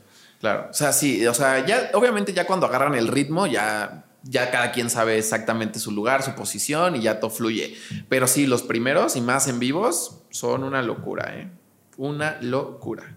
Mucho estrés. O sea, yo cada que hago en vivos me muero del estrés. O sea, es muy complicado porque o sea, es que todo tienes que estarlo viendo al mismo tiempo, que plecas, que cortinillas, que la música, que las tomas, que el audio, que lo que dicen los conductores, que el prompter, que las entrevistas, todo tiene que estar sucediendo al mismo, tiempo. Es una orquesta en la que todo tiene que salir a la perfección y si uno no hace, no mete el dedo a la, no presiona el botón a la hora que lo tiene que hacer, sale algo mal. Y tú como productor eres el responsable en ese momento de, ese proyecto. O sea, no van a venir a decir quién no metió la música. O sea, el productor fue quien lo hizo mal y no lo supo hacer. Si tienen a alguien a quien culpar. Tienen a alguien a quien culpar. Entonces no es tan fácil. O sea, yo siempre me estreso mucho. Hay veces que ya trato de... Pues, fluir. De fluir, pero pues no siempre es tan fácil. ¿Y cómo solucionan algo así técnico que se madreó, por ejemplo, el audio? No se está oyendo, todas las cámaras, la iluminación está perfecta, pero no se está oyendo bien el audio. ¿qué? Digo, si es grabado, pues no pasa nada, cortas y ya. Si es en vivo, en, pues vivo. en el aire. O sea, la neta es que en Televisa son unos buenazos en todo. Entonces, sí me ha pasado que ha habido errores y solucionan, ¿eh? O sea, yo no tengo idea de temas técnicos y eso no tengo yo idea. O sea, ah, ahí sí no, no tengo idea porque nunca he movido cables en ese ah, sentido, conectado audios pero se, o sea, como bueno, no se escucha. O sea, literal, tú agarras y les das tu cartita de los reyes a los, por ejemplo, en el podcast tenemos una broma. Entonces les dije, como necesito que el celular del conductor se conecte a la cabina, yo escucharlo desde cabina, pero que los conductores lo escuchen por el chicharo y no en el regreso del foro. Entonces es una madre gigante y los ingenieros lo hacen. ¿Cómo? No tengo idea. No, y además también o sea, se pueden hacer tantas cosas simultáneamente porque también hay un chingo de gente que está ocupada como que cada quien en su especialidad, ¿no? Sí, sí, sí. O sea, más o menos en una producción en vivo, como cuántas personas hay ahí que estén al pendiente cada, cada quien de su, de su pues, chamba. Igual depende. O sea, por ejemplo, en un ¿Quién es la máscara? Seguro 200 personas. ¿De producción? Sí, o sea, eh, por ejemplo, en el podcast con nosotros, pues que serán como unos 20, 25, que es un podcast, es un programa, es, un podcast, un, un proyecto medianamente pequeño. Somos 25 aprox. Pero entonces no es un podcast, es como un programa. O sea, en realidad es un podcast, pero es, un podcast hecho a, exacto. O sea, es lo mismo que estamos haciendo ahorita, solo que una sala, otros dos invitados, pero pues pon luces, pantalla, chicharos, ah, guiones. Sí, como dinámicas. O sea, no solo una conversación de una cámara a otra y después cortar. Ajá, no. O sea, y allá se edita en vivo, o sea, se edita en tiempo real. Entonces en cabina hay ocho personas, más los técnicos, más los asistentes, más la gente de audio, más los maquillistas, más los que peinan, más los de vestuario, más los guionistas, más los escritores, más pues sí, es un mundo de gente. Ahorita que hablabas de tantos trabajos, ¿qué tanto crees que una persona que ha trabajado en tele toda su vida, cuando se pasa al mundo del internet, de YouTube y ya se olvida de la tele, qué tanto crees que le cuesta trabajo? Porque ahora tiene que hacer todo esa persona, lo del audio, los guiones, las cámaras, ver que no se corte, eh, estar monitoreando, ¿verdad? A ver, yo vengo acuérdate, que yo vengo de hacer TV joven, que en donde no teníamos nada de presupuesto y yo hacía todo. Entonces, cuando a mí me cambian a tele, yo digo, ¿cómo tanta gente hace lo que yo hacía, por ejemplo? Ah, ¿sí tuviste como ese choque? Sí, tuve como ese choque, pero al final, en mi caso, siempre ha sido un punto a favor. Y eso es algo que me aplauden mucho. Como yo siempre digo, es que no, no, nada más hay cuatro camarógrafos, ¿no? Y es como de, voy con dos, salimos, ¿sabes? Por ejemplo. Eso me pasó como dijiste del podcast, 20 personas. Dije, ¿qué, pues, ¿qué están haciendo? Sí, entonces te digo, al final, como que en mi caso es un punto a favor. Sí, claro. Porque siempre hace que solucione, porque estoy, estaba yo muy acostumbrado a trabajar con poco. Y acá la verdad es que trabajas con mucho. Sí. Entonces, en mi caso funciona, pero hay mucha gente, muchos de mis compañeros que siempre han hecho tele en donde se les cierra el mundo porque porque, pues, ¿qué hacen? hoy no vino el escritor. Me lo imagino ahorita pues, aquí, ponle tú, que yo estoy acostumbrado a estar en tele y siempre tengo uno ahí que está viendo la cámara y otro aquí que está viendo la cámara. Yo ni siquiera tengo que voltear. No sé si me estás viendo, pero estoy así viendo que estén corriendo. Entonces, si, si tuviera esos dos, como que yo estaría totalmente 100% aquí contigo y dejarme de Aquí tendrías que tener tu productor fue quien tuvo que haber hecho la renta del Airbnb. Ajá. Tu productor fue quien tuvo que haber pedido el servicio de la escenografía, porque esta mesa es parte del equipo de escenografía. Ajá. Tu productor fue quien tuvo que haber solicitado el montaje. Una cosa es escenografía y otra es quien lo monta. Entonces, o sea, ¿quién, quién, la trae la mesa? Literal, ¿quién trae la mesa? Ahora, tienes que tener a tus ingenieros de iluminación, que son quienes iluminan, evidentemente, a tus ingenieros de audio, que son quienes ponen los micrófonos, a tu gente en cabina, bueno, a tus camarógrafos, que siempre tienes un camarógrafo y el asistente. Muy pocas veces el camarógrafo está solo, siempre hay un asistente.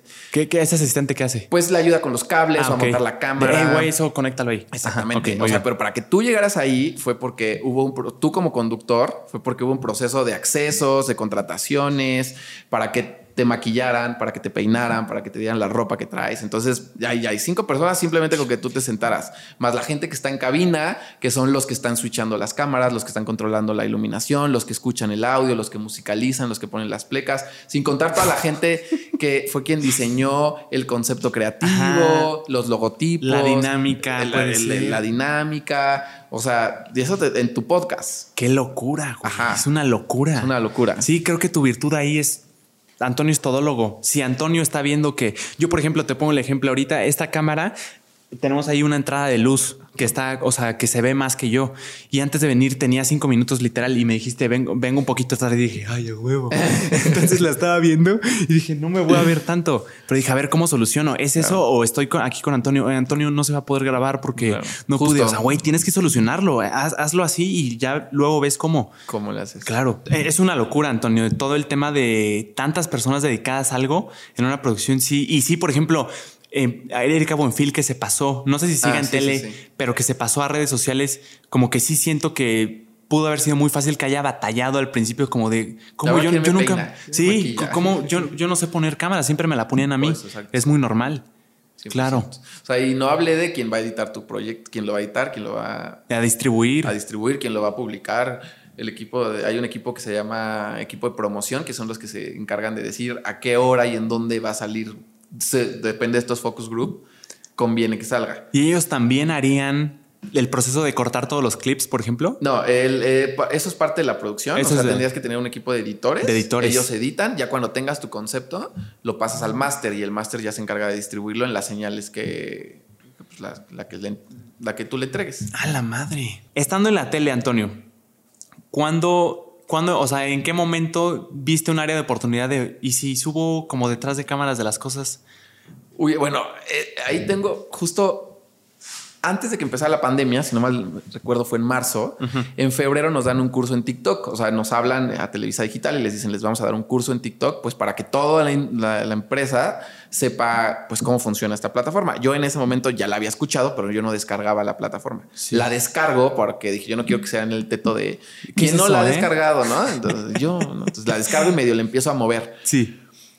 Me explican más o menos cómo funciona y bla, bla, bla. Empieza la pandemia y como seis meses después, yo decía, yo veía gente que trabajaba en un Oxxo y contaba historias, o que trabajaba en un Starbucks, o que trabajaba en la aduana, o que azafata. Yo decía, es que mi trabajo realmente es increíble. O sea, o sea, yo veo cosas increíbles, o sea, que no puedo describirlas. O sea, o vivo experiencias irreales, ¿sabes? Yo quiero contárselo a la gente, pero justo me medía en el de es que no sé si pueda, si no pueda, si me dejen, si no me dejen, si me dé tiempo, no me dé tiempo. O sea, como que eso medio me detenía y como que yo no sabía por dónde empezar, bla, bla, bla. Pero siempre yo he grabado todo porque me gusta compartirlo con mi familia. Sí, sí, oí Entonces, lo que pasa es que yo, uno de esos videos que rescato de un grupo de WhatsApp es el que subo a TikTok un. sí, que era un foro de un foro subterráneo que está en Televisa que por ejemplo eso era algo que yo no imaginaba. Yo cuando estudiaba creía que era, los foros estaban como al ras del piso y ahí estaba todo y ya te das cuenta que no, que las cosas funcionan distinto. ¿Todos son subterráneos? ¿Todos no, no todos, ah, hay algunos o las cabinas, algunas son subterráneas, otras están arriba. ¿Sabes cuál es el beneficio de que sea subterráneo? ¿Por qué lo hacen los espacios, o sea, como de ah. hay un espacio acá, pues acá hagan un foro. Ah, muy bien. Sí, sí, sí, o hagan uno arriba de otro. como no es por un tema de audio de... No, porque los foros son este, acústicos. Acústicos. Entonces, donde los pongas, al final pues no, no, están hechos para, para, generar ese tipo de contenido. Y ahí es donde empiezo yo a, subir videos, me doy cuenta que funciona y que a la gente le gusta. Lo primero que hago es ir con mi jefa y decirle, oye, subí este video, pero pues no sé si haya tema, porque pues es un recorrido por la empresa. O sea, ¿no pediste permiso? No, no pedí permiso en ese momento. ¿Y crees que habría, o sea, por qué habría tema? Es que al final es una empresa. ¿Por qué te da miedo? O sea, al final es una empresa y todo es muy confidencial. Todo es muy confidencial. Pero, pero cosas técnicas, o sea, entiendo si estás mostrando cosas así como de Mm, cosas que no sabías oscuras de las conductores de Televisa y te pones a revelar secretos. Ahí sí digo, hey, qué carajos.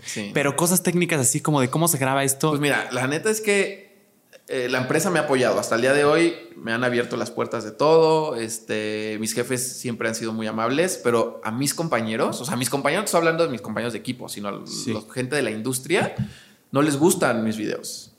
No les gusta lo que hago. Entonces ah, también eso en su momento fue un limitante porque yo me asustaba.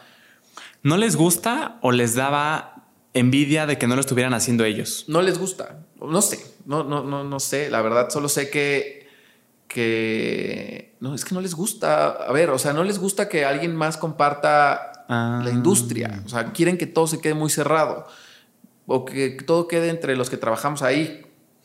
¿Crees que ese es uno de los factores por los, los cuales la tele poquito a poquito va decayendo y las redes sociales que son entre más abierto, entre más honesto, entre más conectes con la audiencia, entre más les digas, hey, justo en el podcast que te digo que la regué con el audio, lo dije como tres veces, la regué, soy un estúpido. O sea, ¿no crees que tener todo esto tan cerrado es una de las razones por místico, misterioso, una de las razones por las que la tele no quiere progresar? O sea, porque tienen el años de saber cómo hacerlo, lo que estamos hablando de la producción, la gente, el, equipo, lo más difícil lo tienen, pero ¿crees que sea ese uno de los... Mira, la realidad es que yo que estoy en la industria te puedo decir que es un mito el que la tele va a desaparecer. Alguien lo inventó y mucha gente se lo, se lo creyó y lo compró. A ver, la televisión, a diferencia de YouTube, no vive de la moneda, o sea, no vive de la gente que los ve. Voy a explicar. ¿No? O sea, en YouTube te pagan por las 5 millones de personas que vieron tus videos. En tele da igual si los ve un millón o los ven dos millones. Te voy a explicar por qué. Porque cuando tú tienes un proyecto, o sea, la gente, tú por ver la tele no le estás pagando a Televisa, por ejemplo no, pero, pero, es una herramienta para que Es una herramienta. Entonces, los proyectos ya vienen vendidos. Entonces, tú vas a hacer un proyecto nuevo y ya lo vendes y le dices al cliente, este programa tiene un potencial de 500 mil a un millón de personas. De ojos. De ojos, exacto. Quien te los está pagando es el cliente. Entonces, tú al final de cuentas, antes llegabas a ratings muy altos y, cobrabas 200 mil pesos por tu comercial. Hoy llegas a ratings más bajos, pero sigues cobrando lo mismo, ¿sabes? O sea, si tu marca quieres llegar a este millón y medio de personas que yo llego, a estas 2, 3, 4, 5 millones de personas, esto es lo que te cuesta. Ahora, todas las televisoras ya se están mudando al mundo digital. Si hay un comercial, de hecho, que lo pueden ver en internet, en donde dice que creo que cuatro de cada cuatro de cada diez contenidos o seis, no recuerdo de cada diez contenidos que hay en digital vienen de Televisa y esa es una realidad. O sea, todos los audios de la Rosa Guadalupe, del dicho vecinos, eh, una familia, una familia peluche, que no es de Televisa, pero viene de la televisora. Entonces, exacto. Entonces, o sea, no va a desaparecer la televisión porque la, a la gente le gusta ver contenido de alta calidad. Muy difícilmente alguien en YouTube va a producir un contenido como Exatlón, por ejemplo, o La Máscara, por ejemplo. No, y si lo hacen es como muy casero. Muy, casero. Y, esas grandes producciones, esos grandes presupuestos, solo, solo, la, tele. la tele los puede hacer. O sea, esa magia que tiene la tele muy difícilmente va a desaparecer. Claro. Pero, pero no, ¿estás de acuerdo con que la, la, misma cantidad de gente que veía la tele hace 20 años no la ven ahorita? Sin duda, sin duda. ¿A qué crees que se deba?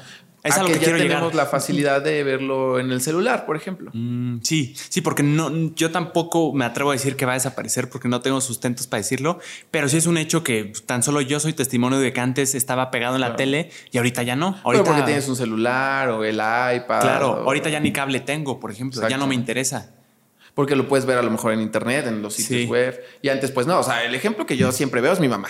O sea, ella ama la tele y las novelas, todo, casi no prende la tele porque ahora le gusta más estar en su cuarto acostada o en la sala o en la cocina con el iPad viendo la novela, pero en el iPad.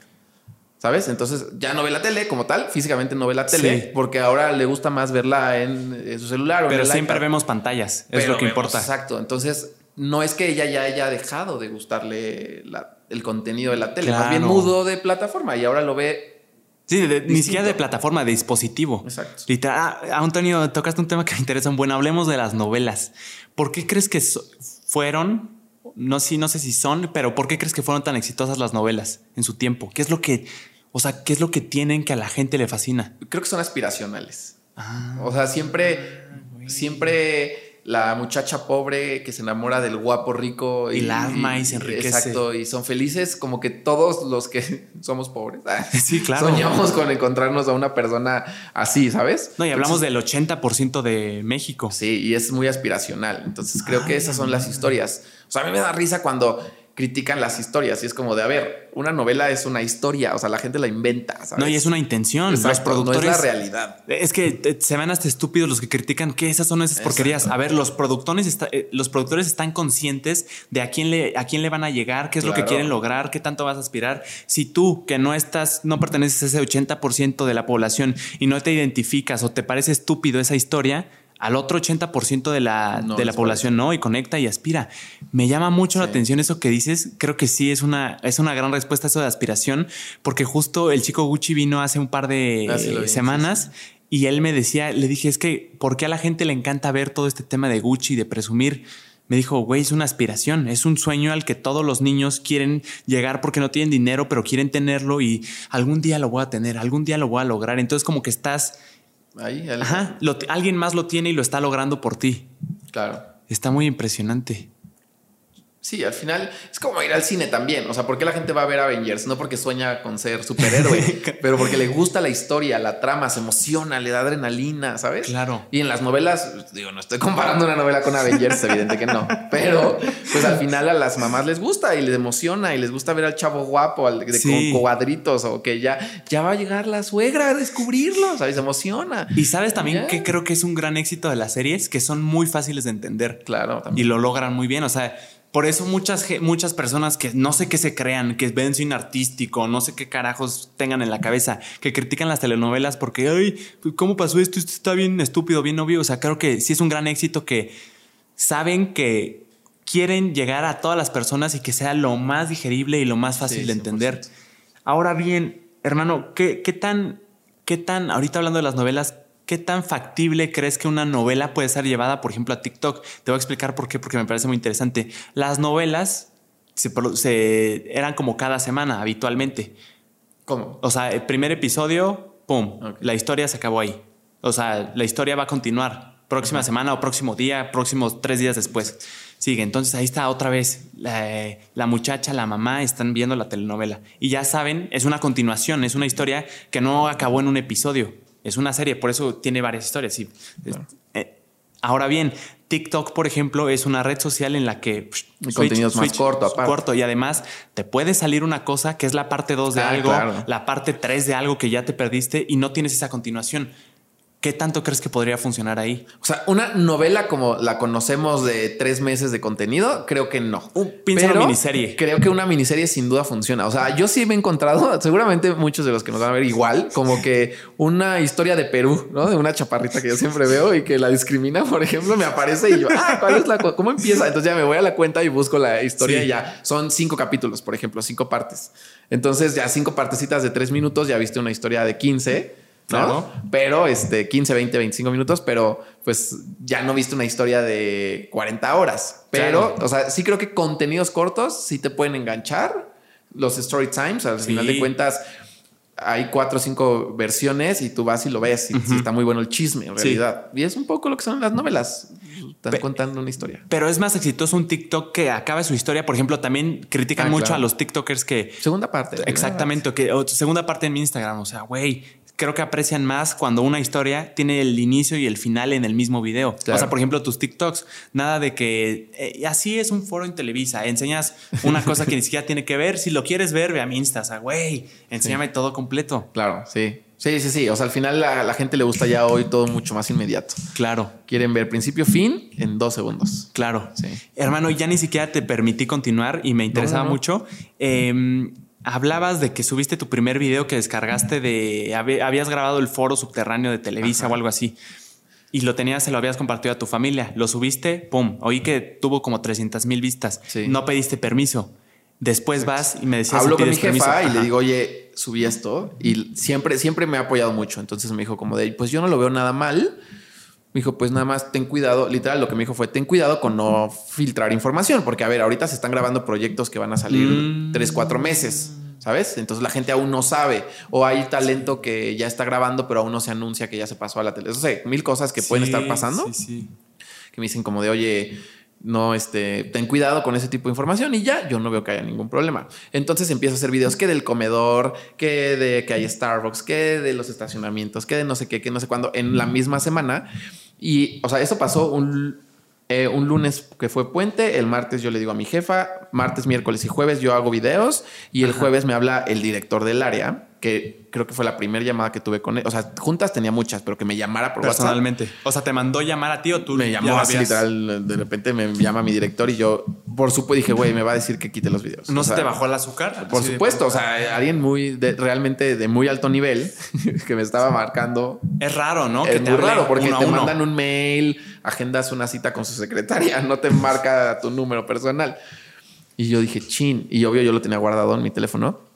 Y ya me dice, oye Antonio, ya me mandaron tus TikToks. Yo no sé si se los mandaron para acusarme y decirme que los borrara. O ridiculizarte, que también. No tengo idea, porque eso pasó, ¿eh? O sea, sí, sí me llegaron dos que tres capturas de pantalla de grupos de compañeros en donde, míralo, y tiene 100 mil seguidores, y mira lo que está haciendo.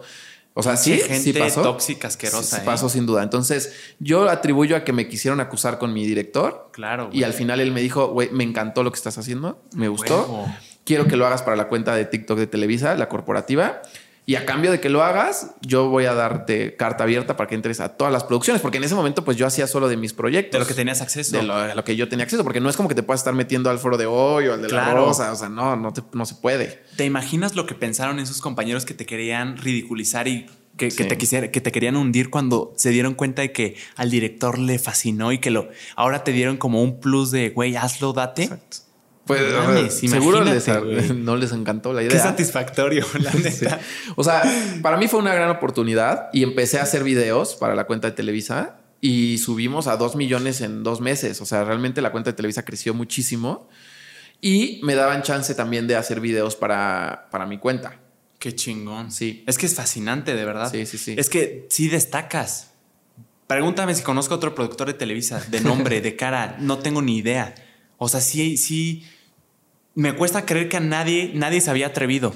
Y, y sí siento que están más ocupados también. No, y creo que sí se debe mucho al, miedo de todo este misterio que manejan las televisoras, no solo una, ni, ni TV Azteca, ni Televisa, ni una, sino que todo el rollo de que la televisión, y ya lo entendí mucho más ahorita que me dijiste de, güey, imagínate que grabo, eh, que estoy yo bien inocente grabando, así es el foro, donde se está grabando este programa, y tú en tu mente, para ti es muy normal porque todos en tu entorno saben que se va a grabar ese programa y que quién va a estar, pero nadie lo ha revelado y de la nada tú ¿Te imaginas el nivel de regada que estarías haciendo? Te voy a contar una cosa que así ha sido como el peor susto que he tenido. Sí. Hice un video de los del equipo de, donde está el área de vestuario que está lleno de espejos. Entonces yo voy haciendo un recorrido y en el hay un espejo gigante y ahí se alcanza a ver el póster de una novela, creo que era, no sé, una novela que era la segunda temporada. Y yo veo en los comentarios que ponen, ¿a poco ya va a salir? ¿A poco ya va a salir? Puta, así me cagué. O sea, dije, güey, ¿qué te bajó acabo de hacer? Y le escribo al productor de, las de la novela, le digo, oye, este, esta novela ya se anunció y me dijo así neta que Dios es tan grande y me puso, sí, hace rato fue la conferencia de prensa. Y yo dije, ah, bueno, ya. Pero imagínate si hubieras subido este video un día antes, ¿sabes? ¿Qué crees que hubiera pasado? No, no, sé, pero no sé, no sé, pero me, hubieran regañado muchísimo. O sea, sí me hubieran dicho, eh, ya no vuelvas a subir nada, seguramente. Pero afortunadamente no pasó nada y ya todo fluyó. Pero y todo, todo de una intención inocente. Porque al final yo no estaba grabando eso, yo estaba grabando un pasillo en donde se reflejó un póster. Es que ahora y entiendo. La gente lo vio y fue como de. Entonces ah. hoy ya cuido así cada detalle. Ahora entiendo el miedo de que, de que nadie se hubiera atrevido a hacerlo porque, güey, o sea, no la quiero regar. Chance, algunos van empezando y se les ocurrió la idea, pero por miedo a, güey, si la riego, aquí doy. O sea, sí, sí lo que estás haciendo es mostrar detrás de cámaras por ejemplo, como la intimidad de. Había alguien que empezó a hacer videos, que era alguien de escenografía. Pero malamente subía los sets antes de que las novelas empezaran. Entonces duró un mes y le pidieron que borrara todos los videos porque ya estábamos grabando la nueva temporada de Vecinos y nadie sabía que ya estaba grabando. Entonces él ya había subido el set y seguro estaban chingones sus videos y es una gran idea. Muy padre, porque era algo que yo tampoco tenía tanto acceso a los montajes. O sea, yo ya voy a los sets cuando están ah. hechos y él tenía montajes, ¿sabes? Yo, o sea, yo no sé de un proyecto porque yo no, cuando lo están montando, o sea, yo sé hasta que ya va a empezar a grabarse. Claro. Pero lo hacía mal, o sea, porque no tenía ese conocimiento de que sí se podía y que no. Entonces él vio mis videos y dijo, ah, pues a él no le dicen nada. Claro. Este, pues seguro a mí tampoco. Pero lo hizo no lo hizo de la forma tan correcta. Sí, no tenía esa noción de que había cosas que hay que proteger. De alguna forma, ahorita sientes que tienes como esa exclusividad de que, hey, si alguien quiere grabar es Antonio, o sea, no hay otra persona. No, no, no, no, bueno, no sé. A ver, en Televisa Digital puede, o sea, no exclusividad, pero sí es como de, ah, los TikToks los hace Antonio. O sea, lo hiciste con madre, o sea, ya eres referencia. Hay otra compañera que los hace, que también hace TikToks, pero ella, eh, digamos que hace más como Vaya, o sea, como las tendencias en TikTok ah, para la cuenta de Televisa. Bailecitos. Ajá, y yo soy más como de irme a las producciones y meterme, porque aparte también tengo una experiencia de nueve años de cosas técnicas. Ah. Entonces, alguien me preguntaba, es que, ¿cómo ves todo eso? Y yo es que como que te sale la duda, oye, ¿y de dónde salió la sangre? ¿Cómo hiciste esa sangre? ¿No? las estas que se rompen, que justo ahorita lo estaba viendo, los muros de Unicel. Los muros, o sea, si no tienes como esa noción de producción, muy difícilmente vas a captar ese tipo de, detalles. No, y de interés genuino. O sea, tú que dices que te fascina, puta de güey, yo siempre me pregunté cómo se hacía. Si, si a mí me interesa mucho, seguro a otra persona y a otra persona le va a fascinar. Sí, 100%. Entonces te digo, no, o sea, no exclusividad, porque también hay muchas personas que hacen, o sea, hay muchos actores o cosas que yo he visto que suben de cómo graban su día, un día grabando tal proyecto. Ah, está muy padre. Sí, está muy padre. Pero como tal que hablen de producciones, eh, creo que no, no sé. Según yo no he visto a nadie más. Seguramente sí. O sea, no es como que la empresa diga solo tú, no. Ah, o sea, porque a mí me pueden decir en cualquier momento, tú ya no, vete, borra todos tus videos.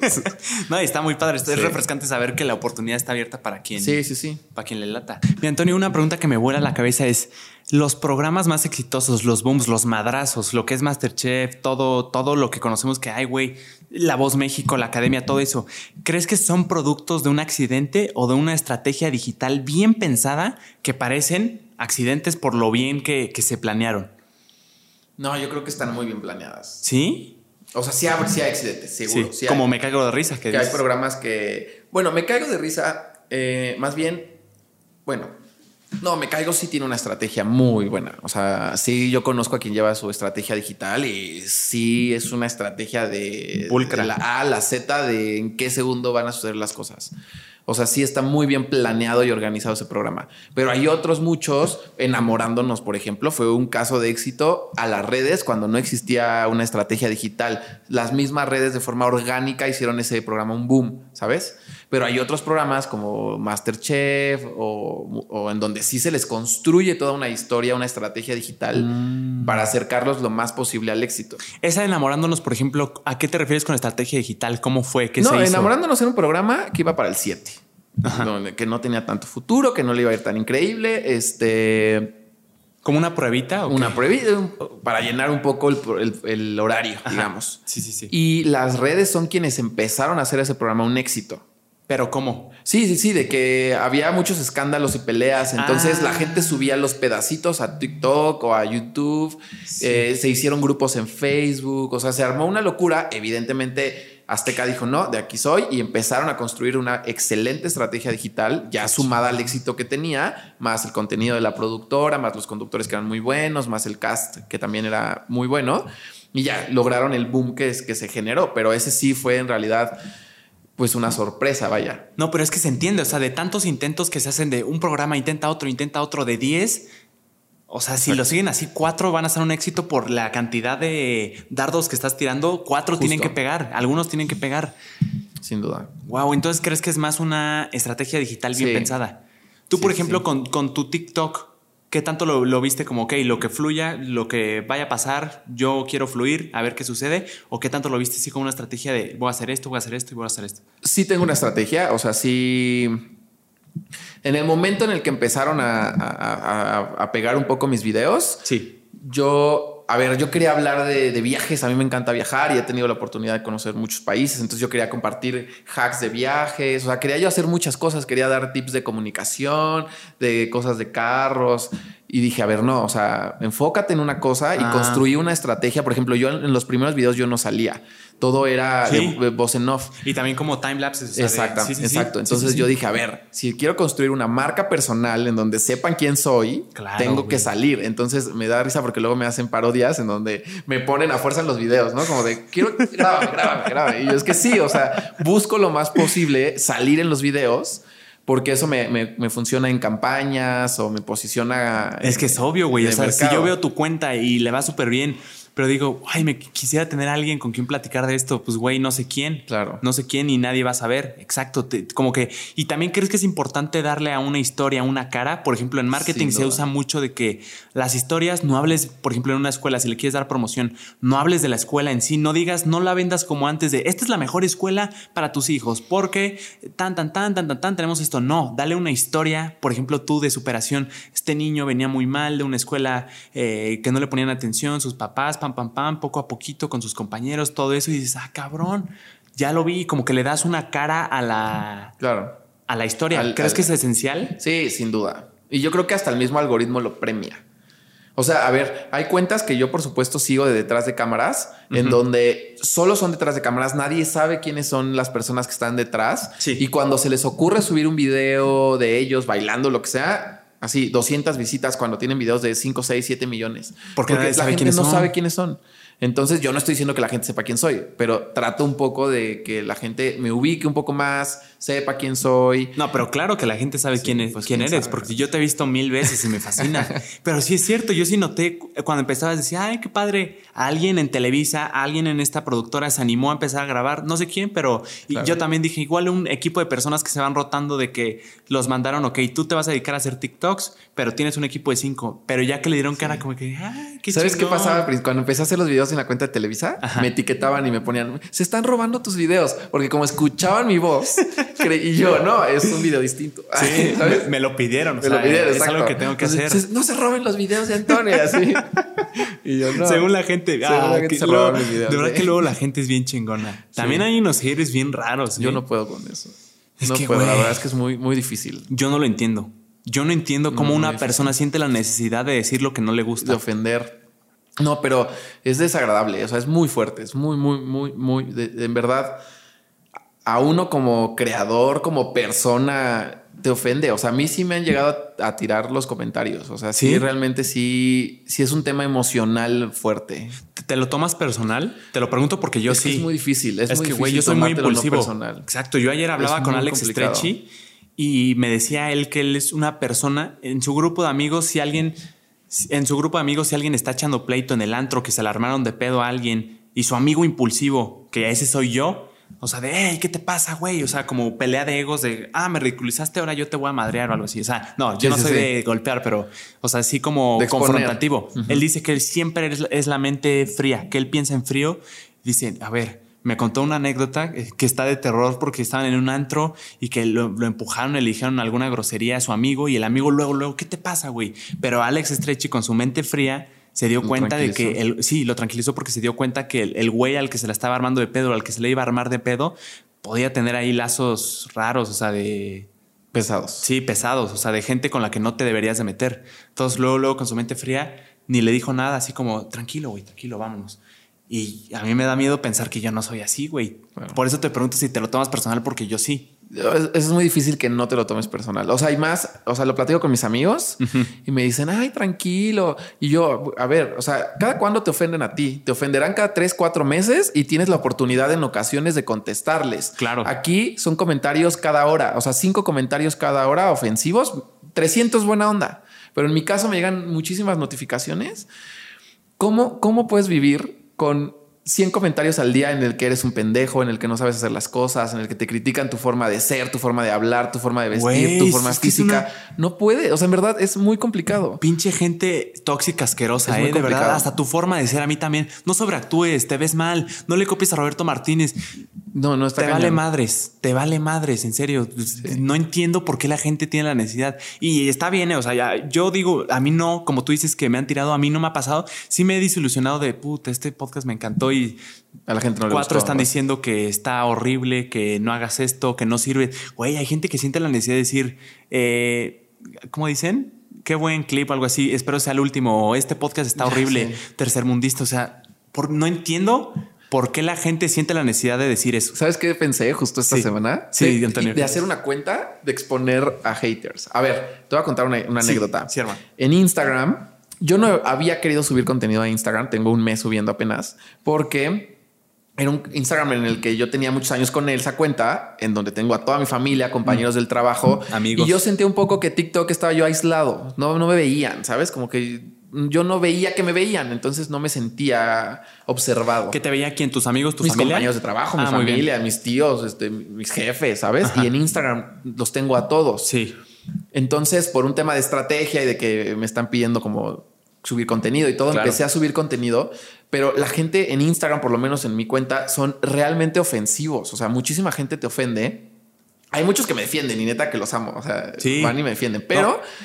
Hubo un caso en específico en donde un señor en un video pone como de qué pendejo estás, no sé qué, parece que descubriste el hilo negro. Yo estaba hablando de, detrás de cámaras de una película en el que, por cierto, tengo que ser muy técnico porque mis videos lo ve un niño de seis años, un ama de casa eso, güey. lo mismo que una novela, que sea entendible para todos, güey. No le estoy hablando, no estoy en la UNAM dando clases. No, no, no, quiero llegarle a los güeyes que ya saben lo que voy a decir. Justo. No mames, claro. Exacto. Entonces, eso no se llama así, eso no sé qué. Entonces empezó a decir así, de, como cuatro en cuatro videos, me insultó así, me enojé. Fui a su cuenta de Instagram, es un señor terrible, pelón, lo que sea, y hacía tazas. Entonces yo en unas tazas le comenté que le puse como de eso está, eso está de súper mal gusto. Es como, güey, ¿cómo puedes vender eso si está terrible?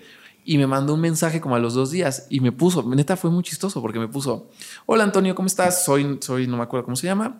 Vi que pusiste un comentario en mi trabajo y en verdad me parece, me, sorprende mucho por qué ofendes mi trabajo, porque no sabes lo que hay detrás, el esfuerzo que yo pongo. hay personas que lo pueden pagar, no sé qué. Y le puse, señor, usted fue a ofender, a insultarme en estos videos y le mandé captura de pantalla. Y me dijo, Antonio, discúlpame. O sea, a ver, vi los videos y se me hizo fácil comentar pero bueno, no, entendía que atrás de esos videos hay una persona, ¿sabes? Entonces como que eso me, hizo entrar un poco en razón de que muchos de los comentarios no son hacia mí, o sea, es como... personal. Exacto, la gente los ve y comenta, pendejo, y ya. Pero con el señor me di cuenta de que él no, me él no sabía quién era y me dijo, ¿por qué fuiste y me insultaste? ¿Sabes? Cuando dije, señor, usted me acaba de pues, decir 10 groserías más. O sea, sí, pero no sé, no sé, hermano, porque. algunos. Sí, e, es que sí hay gente que. O tal vez te lo dijo para salir fácil de esa, porque, güey, ¿cómo no sabes que hay una persona detrás si literalmente el video es de esa persona explicando algo? O sea, también, por ejemplo, ay, es que se me pasó que te iba a decir algo de. Mm, de tus haters, seguramente. Sí, de hecho te quería leer. A ver, déjame ver si encuentro uno, porque creo que está. Ah, sí. Luego también que decías que también la gente luego lo hace nada más porque sí hay mames, eh, mi Antonio. O sea, hay gente que se sube al tren del mame nada más porque sí. Por ejemplo, yo en mis clips, no sé si te has dado cuenta, pero luego dicen mi compa el alucín, mi compa el no sé qué, mi compa el así. y se ha vuelto un mame. Todos los comentarios están llenos de eso. Que por cierto, no me molesta, me da risa. Hay unos bien creativos que sí me dan mucha risa. Síganlo haciendo porque también la neta te dan interacción. Se agradece, sí, se agradece. Gracias. Pero, güey, de verdad que hay gente que no sé qué, qué está viviendo. Y por ejemplo, Gary Vee dice mucho a tus haters trátalos con simpatía. Trata de ponerte en sus zapatos, güey. ¿Qué está viviendo una persona en su casa, en su familia, con sus amigos? ¿Qué le están haciendo? ¿Cómo lo están chingando? Pero uno que tiene la culpa. No, claro. pero para que está viviendo seguro algo oscuro, para que, güey, es que lo que lo que tienes tú es lo que das. Entonces, a mí sí me tranquiliza mucho el hecho de, ok, pues, ok, entenderlo. O sea, está viviendo cosas feas, pues las está soltando. Muy bien, no pasa nada. Y también creo que también está el arte de que se te resbale. Que es puta, bien difícil. Es que no, yo no tengo la piel gruesa, por ejemplo. yo me tomo las cosas muy personales. Es muy difícil, es muy, personal. Más cuando neta le inviertes tiempo, cariño. O sea, y alguien te pendejo. Es como. Sí, sí, sí, sí. Te estoy escuchando perfectamente. Nada más quiero buscar porque creo que está interesante. Si tú tienes ahí uno que te gustaría compartir, aquí lo podemos. No vamos a decir nombre ni nada. Nada más quiero. Quiero que, la, quiero que las no, o sea, yo es cuestión de que me meta a mi Instagram, ¿eh? Ah, yo también, yo también estoy O sea, no es como que le tenga que buscar tanto. o sea, y, si desactivo comentarios, eso debes de saber. Pero para, para que la gente no los pueda sí, para que ya no comentar. porque el neta sí. ¿Qué piso es? Me pregunta. Cuatro.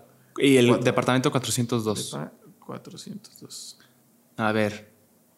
A ver, mientras soy el host, tengo que entretener esto. Este, hace cuatro minutos. A ver, ve, pero deja, ponte el micrófono si quieres voltearlo tantito porque no te diste. Ah, ok. Ahí está. O sea, subí este video en el que estoy hablando de que existe un set del metro en la Ciudad de México. O sea, no, no, o sea, hay un set que está construido del metro y me pusieron hace cuatro minutos.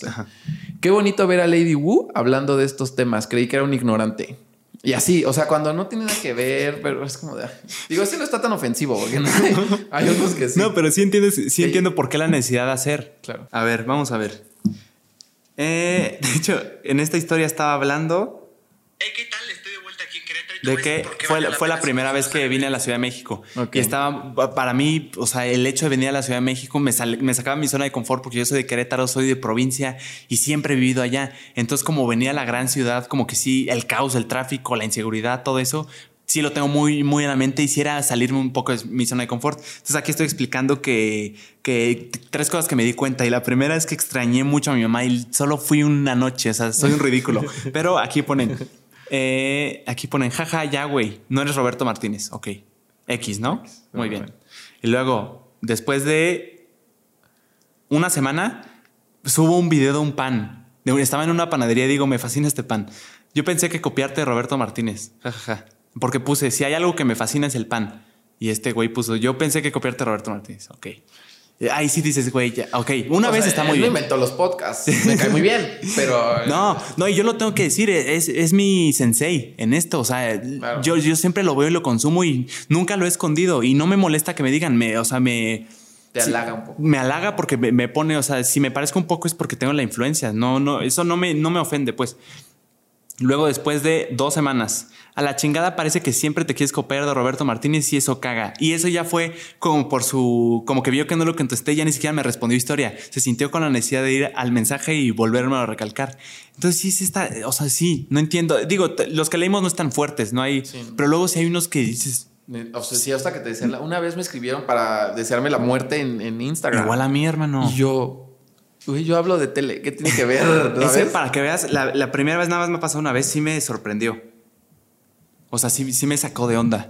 O sea, sí fue como, ay, cabrón. O sea, como tú dices que, te, que a veces te hunden, a mí ese sí como que dije, ay, güey. Sí. O sea, que sí soy tan detestable, tan deleznable. No, es que está, está malo. está horrible. Mi Antonio, una pregunta para cerrar y si quieres decir algo, dices lo que absolutamente quieras. Pero eh, fíjate que hace poquito viendo a Roberto Martínez estaba con. Ay, ¿cómo se llama? Es comediante y cantante. Sí, sí, lo tengo bien presente. De Matiz. Ah, ya sé quién. Sí. Se me olvidó el nombre, pero sí. Ay, güey. Claro que lo conozco y me encanta su, canción con Guaina. pero que sale en el frasco. Ya todos saben quién es. No sé por qué se me fue. Román Torres, Román Torres, Román Torres. Lo estaba eh, oyendo y Román Torres cuenta la experiencia de que fue a La Voz México porque canta cabrón y en La Voz México como que se dio cuenta que los, no sé, no, los productores no sé quién sea, no, no, no sé qué era, pero le preguntaban mucho, tal vez los de relaciones públicas, como para darle promoción al programa, le preguntaban mucho así como de, ¿Cómo está tu relación? ¿Cómo, está, cómo es tu relación con tus papás? Eh, ¿Siempre te apoyaron? O sea, como queriendo yéndose al lado sentimental de tener una historia desgarradora para después poner inspiracional y a pesar de todo, fíjense, su mamá tiene cáncer, que no es cierto. Pero así como buscando una historia desgarradora y después como para, sí, o sea, como para darle más historia de lo que hablábamos y que salga como un chingón y que la gente llore. ¿Qué tanto ves que es así el pensamiento de la tele de intentar dramatizar, no inventar cosas, no estoy diciendo inventar cosas porque le están preguntando y quieren buscar la realidad, pero sí de dramatizar y está bien, porque por ejemplo también los youtubers dramatizan las cosas de no puedo creer que esto pasó y en la fondo le están así, güey, es normal, no es de la tele, es de los contenidos en sí, pero ¿qué tanto lo ves tú y qué tanto crees que es necesario? Por ejemplo, en un La Voz México, la academia, cosas así. Es que depende del formato. O sea, eso generalmente lo ve el área de contenido. porque justo necesitan generar contenido sobre tal. Claro. Y depende del formato. Hay muchos formatos en donde no, no, se, no se necesita. Un Shark Tank, por ejemplo, nos da igual la historia emocional, sino la historia más como de la empresa, etcétera. Sí. Pero hay otros formatos en donde sí se necesita un poco mezclar el talento con la historia por lo mismo que te decía, por aspiración. O sea, por decirle a la gente, mira, él cantaba en un camión y hoy, güey, está aquí y va a ganar o es el ganador. y la gente se identifica. Entonces, exacto, porque a mí me ha pasado, ¿eh? O sea, cuando yo veía realities era como, ah, yo apoyo al que vendía carne. Güey, yo también. Así como, no, a la mamá soltera. Yo, sí, sí. Pero porque te identifico. Bueno, no es que yo sea mamá soltera, evidentemente, no. Pero dices, ay, bueno, yo quiero apoyarla a ella, ¿sabes? Sí, claro. Y por eso no los, no lo satanizo. Yo lo haría. Yo lo hice cuando hacía vlogs. Intentaba hacer como la primera frase lo más dramático que pusiera, que pudiera lo más misterioso, así como, güey, ¿qué le pasó? Así como decía, así como no puedo creer que esto pasó así con este tono de voz. Y luego ya iba toda la historia. Pues no lo satanizo, de hecho me gusta y me da mucha... Es que se me hace lógico. Quieres una historia, quieres, quieres darle, como tú dices, darle una cara a este cantante. O sea, no solo que canta bien, como que la gente conecta más y se identifica con las cosas eh, que, que pueden ser o sea, que te puedes relacionar. Por ejemplo, luego también, sí, yo quiero que gane él. Ella canta cabrón, pero yo quiero que gane ella porque se lo merece por todo lo que ha pasado en su vida. Sí, sin duda. Claro. Mi Antonio, a ver también, una última cosa. Hermano, ¿has tenido una historia de terror? ¿Alguna historia de terror con un fan o una historia de terror con un productor? O no, no con un productor, con, no sé, alguna experiencia desagradable. La historia de terror no me refiero a... De fantasmas. Claro, de miedo de fantasmas, sino una historia de terror con, con un seguidor, con algo. Pues mira, o sea, con seguidores no. En realidad, eh, o sea, como que lo que más me saca de onda es cuando te mandan, o sea, de que no se te acerca la gente, sino te te vi en el Starbucks, ¿no? Te vi ah, comiendo. La, otra vez iba en, el, iba en el metro aquí en Ciudad de México. Sí. Tengo mi coche, pero luego, o sea, por las distancias, ahorita cuánto tiempo hice. Digo, no, me voy en el metro.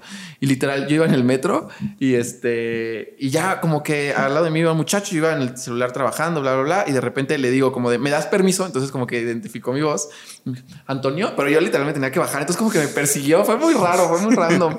y ya, pero así de terror no. Solo que eso como que es como raro que te estén como que... Porque no sabes, o sea, no se te acercan a decir, hola Antonio, sino te toman fotos. ¿Sí te ha pasado eso? A mí no me ha pasado. Sí, como tres veces. Como, como tres, cuatro veces. No más. O sea, de que te vi que estabas con tu ligue en tal restaurante. Ay, güey. Qué miedo, ¿no? Sí, qué miedo. Exacto. Pero así, o sea, con, con, seguidores y eso, no. Yo creo que, eso es como lo, lo, lo que más pasa. La verdad es que por todos los haters, muy rara vez tengo una conversación con seguidores por lo mismo, porque no abro mensajes. O sea, la neta es que está mal, pero prefiero, evitarme, prefiero evitarme el mal sabor de boca. Yo sé que hay muchos que me dicen que les encanta mi contenido, pero sí. hay otros que no. Pero yo no creo que esté mal, ¿eh?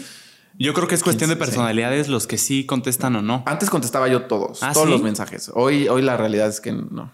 No, ni yo. No, se puede. No se puede y sí, no se puede y aparte por salud mental, o sea, yo no puedo estar leyendo ventadas de madre o tanto amenazas o, tantas que te están glorificando que güey, o sea, de alguna forma no ah, alabando, pero que te están como halagando mucho, también es muy güey, se te puede subir la, o sea, no la fama, pero se te puede subir así de, güey, si soy alguien bien cabrón. Puede ser, sí, claro, güey, o sea, sí te afecta de cualquiera de las dos cosas. Con, algún compañero, o sea, no, no quiero irme al morbo, o sea, no quiero que digas nombre ni nada. A ver, por ejemplo, o sea, una de las historias como pues más desagradable, pues más tristes, digamos. Por ejemplo, cuando yo quería entrar a Masterchef, yo me acuerdo que me acerqué con el productor y en su momento fue muy grosero conmigo, o sea, realmente fue muy grosero y sus palabras fueron, ¿tú quién te crees para querer entrar a una de las producciones más importantes del canal? O sea, güey, ¿tú quién eres? ¿Sabes? Tú querías trabajar ahí. Yo quería trabajar en Masterchef. Y llegaste como, hey, dame trabajo. Literal, o sea, pues sí, es que así es como de, oye, este es mi currículum, como ves, yo te ayudo y me mandó a la goma. O sea, Pero en buena onda tú llegaste. Sí, claro, ah, sí. O sea, ¿y tú qué haces aquí? ¿Tú, ¿Qué no te has ido? Así, literal, súper déspota, muy grosero. Y... Eh, Después, como por azares del destino, uno de los que era los, uno de los coordinadores del programa me mete con él a echarle la mano, no a trabajar como en un casting y es ahí donde ya me empieza a ver el productor y tú, tú estás aquí, te dije yo que no, yo no, pero pues me sí total, o sea, la neta es que se, había portado muy manchado. Ay, güey. Eh, y ya como que después medio me agarró cariño y él fue una de las personas que me dio como el chance de, de, subir de puesto, o sea, coordinar, pero literal, cuando él me sube de puesto me dijo como, güey, te, te doy una semana, si, si lo armas bien adelante. Si no, me dijo, yo me encargo de que no vuelvas a conseguir trabajo. Digo, hice tres temporadas, entonces creo que lo hice bastante bien. ¿Te dijo que no volvías a conseguir trabajo? Sí, o sea, el, o sea, el neta era muy una persona complicada, digamos. Ay, cabrón. Y después de eso, la vida cambia, da tantas vueltas que justo cuando yo trabajo con estos creadores de contenido, me los encuentro en los Kid Choice Awards. Él siendo el productor de un programa súper importante, estaba en la calle, literal, porque no lo dejaban pasar al auditorio. Yo salgo a la calle porque tenía que entregarle unos boletos a no me acuerdo una persona y lo veo en la calle con sus dos hijas y le digo, ¿qué haces aquí? Y le digo, güey, yo vengo con mis jefes que van a conducir el evento. Me dice, es que no, no nos dejan pasar. Y literal, yo traía boletos y acreditaciones eh, VIP y ahí se los di. Y a partir de ahí, como que ya hicimos como un, pues una amistad, pero al final ya fue un tema más de compañerismo. Híjole, qué satisfacción. son de ¿eh? esas cosas que digo, no había necesidad de, insultarme ni de menospreciar a nadie, porque todo el mundo estábamos siguiendo un sueño. Pero a nadie, güey. O sea, no entiendo por qué. A nadie. Nada más, ¿no crees que se cierran? O sea, sí, ya, ya tenía cierto poder, cierto prestigio, lo que sea, pero pues siento que la gente así es gente estúpida porque no ve que si estás tratando mal a alguien, se te van a cerrar puertas cuando lo necesites. Tú no sabes quién va a ser esa persona en dos meses, en tres meses. Güey, hay un buen de historias así. Entonces, ¿por qué no tratar bien a la gente, aunque no le des la oportunidad, pero tratarla bien, que se lleve, que se lleve una buena memoria de ti y en el futuro no va a haber malas riñas y cualquier cosa se van a, o sea, va a haber una buena, un buen precedente. Sin duda. O sea, yo creo que hasta el día de hoy no, no puede haber alguien que te diga que yo he sido grosero, que yo me he pasado de listo, que, o sea, creo que siempre he sido un muy buen compañero y en su momento muy buen jefe entonces, eso también, como dices, me ha abierto muchas puertas. Exacto, qué chingón, mi Antonio. Y sí, sí hay esto, mucha esta fama de que los productores son unos ojetes y malas ondas, ¿no? Algunos, o sea, hay otros que no, o sea, hay otros que literal como empezaron desde abajo. O sea, por ejemplo, Haitovich tiene mucha fama de ser mala persona. Conmigo nunca ha sido mala persona. O sea, mm. siempre es una persona, en, lo personal, a mí me ha apoyado mucho. Qué o sea, si yo le propongo algo, confía en mí, o sea, eso es una realidad. Él confía en que yo sé hacer mi chamba y siempre me deja. O sea, yo conmigo nunca ha sido grosero. Claro. Entonces yo veo en la tele que no, que él y pues conmigo no, y yo no he visto que sea una mala persona. Qué fregón. Porque sí, yo sí tengo, no estoy en la industria y desde afuera sí tengo la noción de que los productores son, son como fuertes, porque también, y también se entiende que están llevando el peso, o sea, también ellos tienen un buen de presión. Sí, se entiende por qué tiene que, o sea, y también no creo que tengan tanto tiempo de ser como tan amables, tan, o sea, como que es las cosas directas, rápidas a lo que va. Claro que sí. Pero sí, o sea, he tenido mucha suerte. O sea, la mayoría me han tratado bastante bien. Siempre, la otra vez hice un video contando de que muchas de las veces siento que soy de los consentidos de mis jefes. Qué chingón. Porque soy como muy transparente, o sea, y jamás soy la me botas. O sea, cuando no me gusta algo, no me gusta algo y voy y lo digo. Y creo que eso hace que, porque los productores o la gente muy importante está acostumbrada a que todo el mundo esté encima de ellos. Y yo la neta es que no, ¿eh? O sea, y creo que eso los hace confiar en mí. Mm. ¿Sabes? Pero pues y si, hay mucho este mundo de hipocresías en el medio. Ah, sí. ¿Sí? Sí, sí, sin duda, sin duda. Yo creo que en todos lados. Pero acá, pues al final, por el tema de la comunicación, se da más a. Eso, güey. ¿Crees que es necesario? Por ejemplo, yo en, un podcast te oí decir que tú eres muy transparente y una persona que no te cae bien no vas a llegar a hablarle. Pero, por ejemplo, imagínate que quieres una oportunidad y no te cae bien el productor o quien sea. Tienes que ir, güey. O sea, aunque no te pues, caiga no Busco por ahí. O sea, en mi caso no busco por ahí. No busco mm. por ahí. O sea, jamás, jamás voy a, o sea, en mi casa me han enseñado a nunca a doblegarme. Sí, a ser sumiso. Entonces, siempre que se me respete, o sea, y en verdad que he tenido muchos problemas con compañeros de que se creen más y es como, güey, a mí me respetas, o sea, al final tendrás tú 10 años más que yo pero, a ver, ¿de dónde te quieres poner a nivelar? ¿En estudios? Güey, yo tengo seguramente muchos más que tú. Ah, ¿Qué quieres? Eh, ¿Años de experiencia? O yo entré a tantos años. O sea, visión. ¿Qué quieres? Exacto. ¿Cómo, cómo quieres que nos pongamos a, debatir quién es mejor persona si es que lo quieres hacer? Mejor seamos compañeros, no me faltes al respeto porque yo jamás le falta respeto a nadie y te pido que conmigo seas muy educado y me respetes y te pongas a la altura porque no estás en el mercado. Y ya, o sea, como que siempre eso es como la barrera conmigo, como de, oye, bájale dos rayas, creo que, creo que no es por ahí, ¿eh? O sea, te estás pasando. Qué chingón. Y ya como que, como que entran en sí porque no están acostumbrados a que les digas ese tipo de cosas. Pero está muy chingón y creo que justo como lo que me dijiste, como que no hay manera de que te lo tomes a mal, como que te da el madrazo de puta. Como de, sí, exacto, como de, oye, por favor, con respeto, ¿eh? O Sí, sea, pero siempre- Oye, buenos días. Y yo sí soy ¿eh? de los de, oye, bueno, oye, neces- buenos días, ¿cómo estás? Muy bien. ¿Y tú? Huevo, o sea, sí, huevos. sí, con todo el mundo, ¿eh? Así. Güey, yo necesito que la gente sea así. Por ejemplo, en los Oxxos, cosas así, que la gente está desocupada, los cajeros, buenos días y no te responden cabrón. Yo soy de buenos días, señorita, Sí. buenos días. ¿Ah, buenos sí? días. Sí, Yo no la he repetido, güey. Nada más me enojo yo hasta que no me dicen. Ah, huevo, la voy a "Ay, aplicar". Ay, perdón. Y yo, sí, digo, a ver, oye, no manches. Sí, claro, güey, la voy a aplicar. Hermano, neta, qué conversación tan chingona, mi Antonio. Tomó ramas bien, güey, lo disfruté demasiado y yo estoy fascinado con tu trabajo. Muchas gracias. Y como dices tú, a la gente le fascina ver este tipo de cosas, los detrás de cámaras, como que la televisión, también por su naturaleza misteriosa, también llama mucho más la atención. Pienso, por ejemplo, en un Luis Miguel que no daba muchas entrevistas, no daba muchas entrevistas y entonces cuando da una entrevista dices, ay, cabrón. O sea, como que ahora la quieres ver su serie, que nadie sabía muchas cosas de él, nada más especulaban y, y ya como que lo viste tan crudo, como que la gente aprecia eso y está muy chingón. Neta, te felicito mucho. Me da un chingo de gusto que la estés reventando y la vas a seguir reventando. Muchas gracias. No, y en verdad que, que, que muchas gracias por invitarme. Yo ya quería estar aquí. No, hombre, me hubieras mandado me mensaje, escribías. me hubieras mandado Pero mensaje. ya después vi que me escribiste por TikTok. Sí. Y no lo había visto. No, y sabes qué? ¿cuándo Le- me? Pero es que siento que TikTok no se entiende bien porque le mandé mensaje a cuatro creadores que ya éramos amigos en TikTok y dije, ah, les voy a escribir. Porque ya éramos amigos, entonces el mensaje entra Ya directo. deja, sí. Pero no contestaron ni uno, güey. Y en Insta sí, en Insta el mismo día. Sí. Estuvo medio raro, pero hoy me hubieras mandado mensaje, la neta. Hasta- no, invítame. No, oye, invítame. ¿sabes la cantidad? No, no, tampoco, ¿verdad? O sea, como tres personas que han estado en el podcast que yo quería invitar me ganaron. Y estoy muy agradecido por eso. Así, por ejemplo, hubo uno que me puso nada más GPI al podcast y dije, "A huevo, ya, ya lo quería invitar. Entonces, sí, yo no lo veo mal, ¿eh? Ah, pero bueno, yo, ya, yo- ahora ya lo vas a ver para el otro. pero me identifico contigo. Yo tampoco me gusta hacerlo. Yo no lo haría. Como que Pero, siento. pero daba pistitas para que me invitaras. ¿sabes? no. Le daba yo like así para que viera que ya estaba yo ahí. Bueno, pero un like, yo nunca vi un like tuyo. Pero es que seguramente yo decía, mi punto es como es una cuenta verificada, puede ser que es más fácil como Ah, eso sí. jalar el ojo, ¿no? Eso sí, güey. No, pero neta, qué chingón. No, muchas gracias por invitarme. Algo que quieras decir, Antonio. Algo que no sé, que, que quieras desmentir, aclarar. eh, Pues nada, o sea, en realidad que, que, a ver, independientemente a mi historia, porque al final yo cuento mi historia, cada quien, cada persona es un mundo y, y que no se detengan por nada. O sea, si su familia, si sus, quien sea, sus novios, sus parejas, lo que sea, les dicen que no van a poder. O sea, creo que está en cada persona. Yo no, no tenía, Bueno, no güey. tengo hasta el día de hoy un solo contacto y al final he trabajado en muchísimas televisoras, en muchísimos proyectos porque siempre supe lo que quería y, y- y me importaba muy poco lo que opinaba la gente. Entonces, eso, que tú sigue tu camino. Que te la creas. Sueña, y seguro lo vas a lograr. Me fascina eso, güey. Ayer, ayer después de que se fue Stretchy, la neta, yo soy un bebé en el podcast. Llevo, este es mi episodio 16. Son cuatro meses. No es nada, güey. No es nada. Hay gente que tiene 130. Y ayer que vino Stretchy, yo no me la creía, güey. Me dieron ganas de llorar porque dije, ¿qué carajos? Güey, yo era el que no hablaba en la secundaria. No hablaba, güey. Era muy introvertido, muy tímido. Y mira. Y güey, es que no mames, es que sí puedes. La neta, yo nunca hubiera pensado, JP de la secundaria nunca hubiera pensado que pudiera hablar con diferentes personas, que me pudiera llevar bien, que pudiera hacer una plática interesante. O sea, güey, es como una antítesis de lo que yo era y Sí, neta. Me fascina y me fascinó tu mensaje, güey. Me identifiqué y hasta me puse Ay, sentimental. Créetela, Qué créetela, güey, que, que nos estás viendo.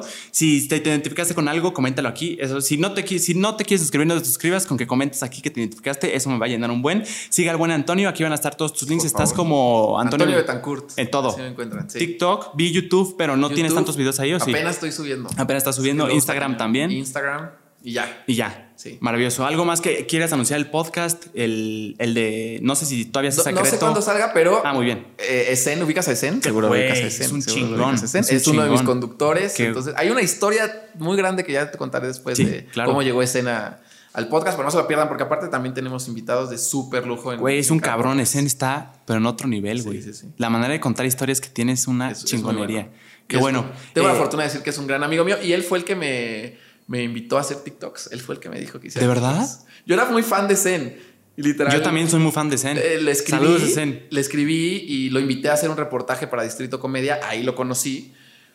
Y yo, eh, eh, pues evidentemente él no tiene el conocimiento de tele. Entonces yo Claro, lo coachaba. Y me decía, güey, es que eres muy bueno conduciendo. ¿Por qué no haces videos?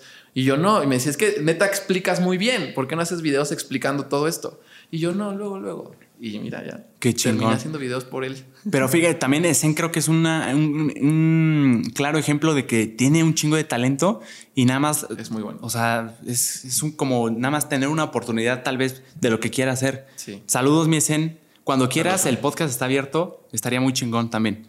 Eh, nada más. El, el podcast no tiene nombre ni nada todavía. Se llama La Guasa. La Guasa. Por Distrito Comedia. Pues sigan al buen Zen, ahí a Antonio, para que estén pendientes de cuando sale, ¿no? Sí, sí, sí. Muy chingón. Listo. Antonio, de verdad, muchas gracias. No, muchas Estuvo gracias muy cabrón. Qué gusto conocerte. Muchas gracias. Que caes muy bien. Muchas gracias. es de esas personas que caes muy bien naturalmente. Muchas gracias. que estén muy bien. Bye bye. Que estén. Abrazote. Ya no sé qué decir. Bye. Ahí está. Salió cabrón. ¿Sí te gustó? Me fascinó.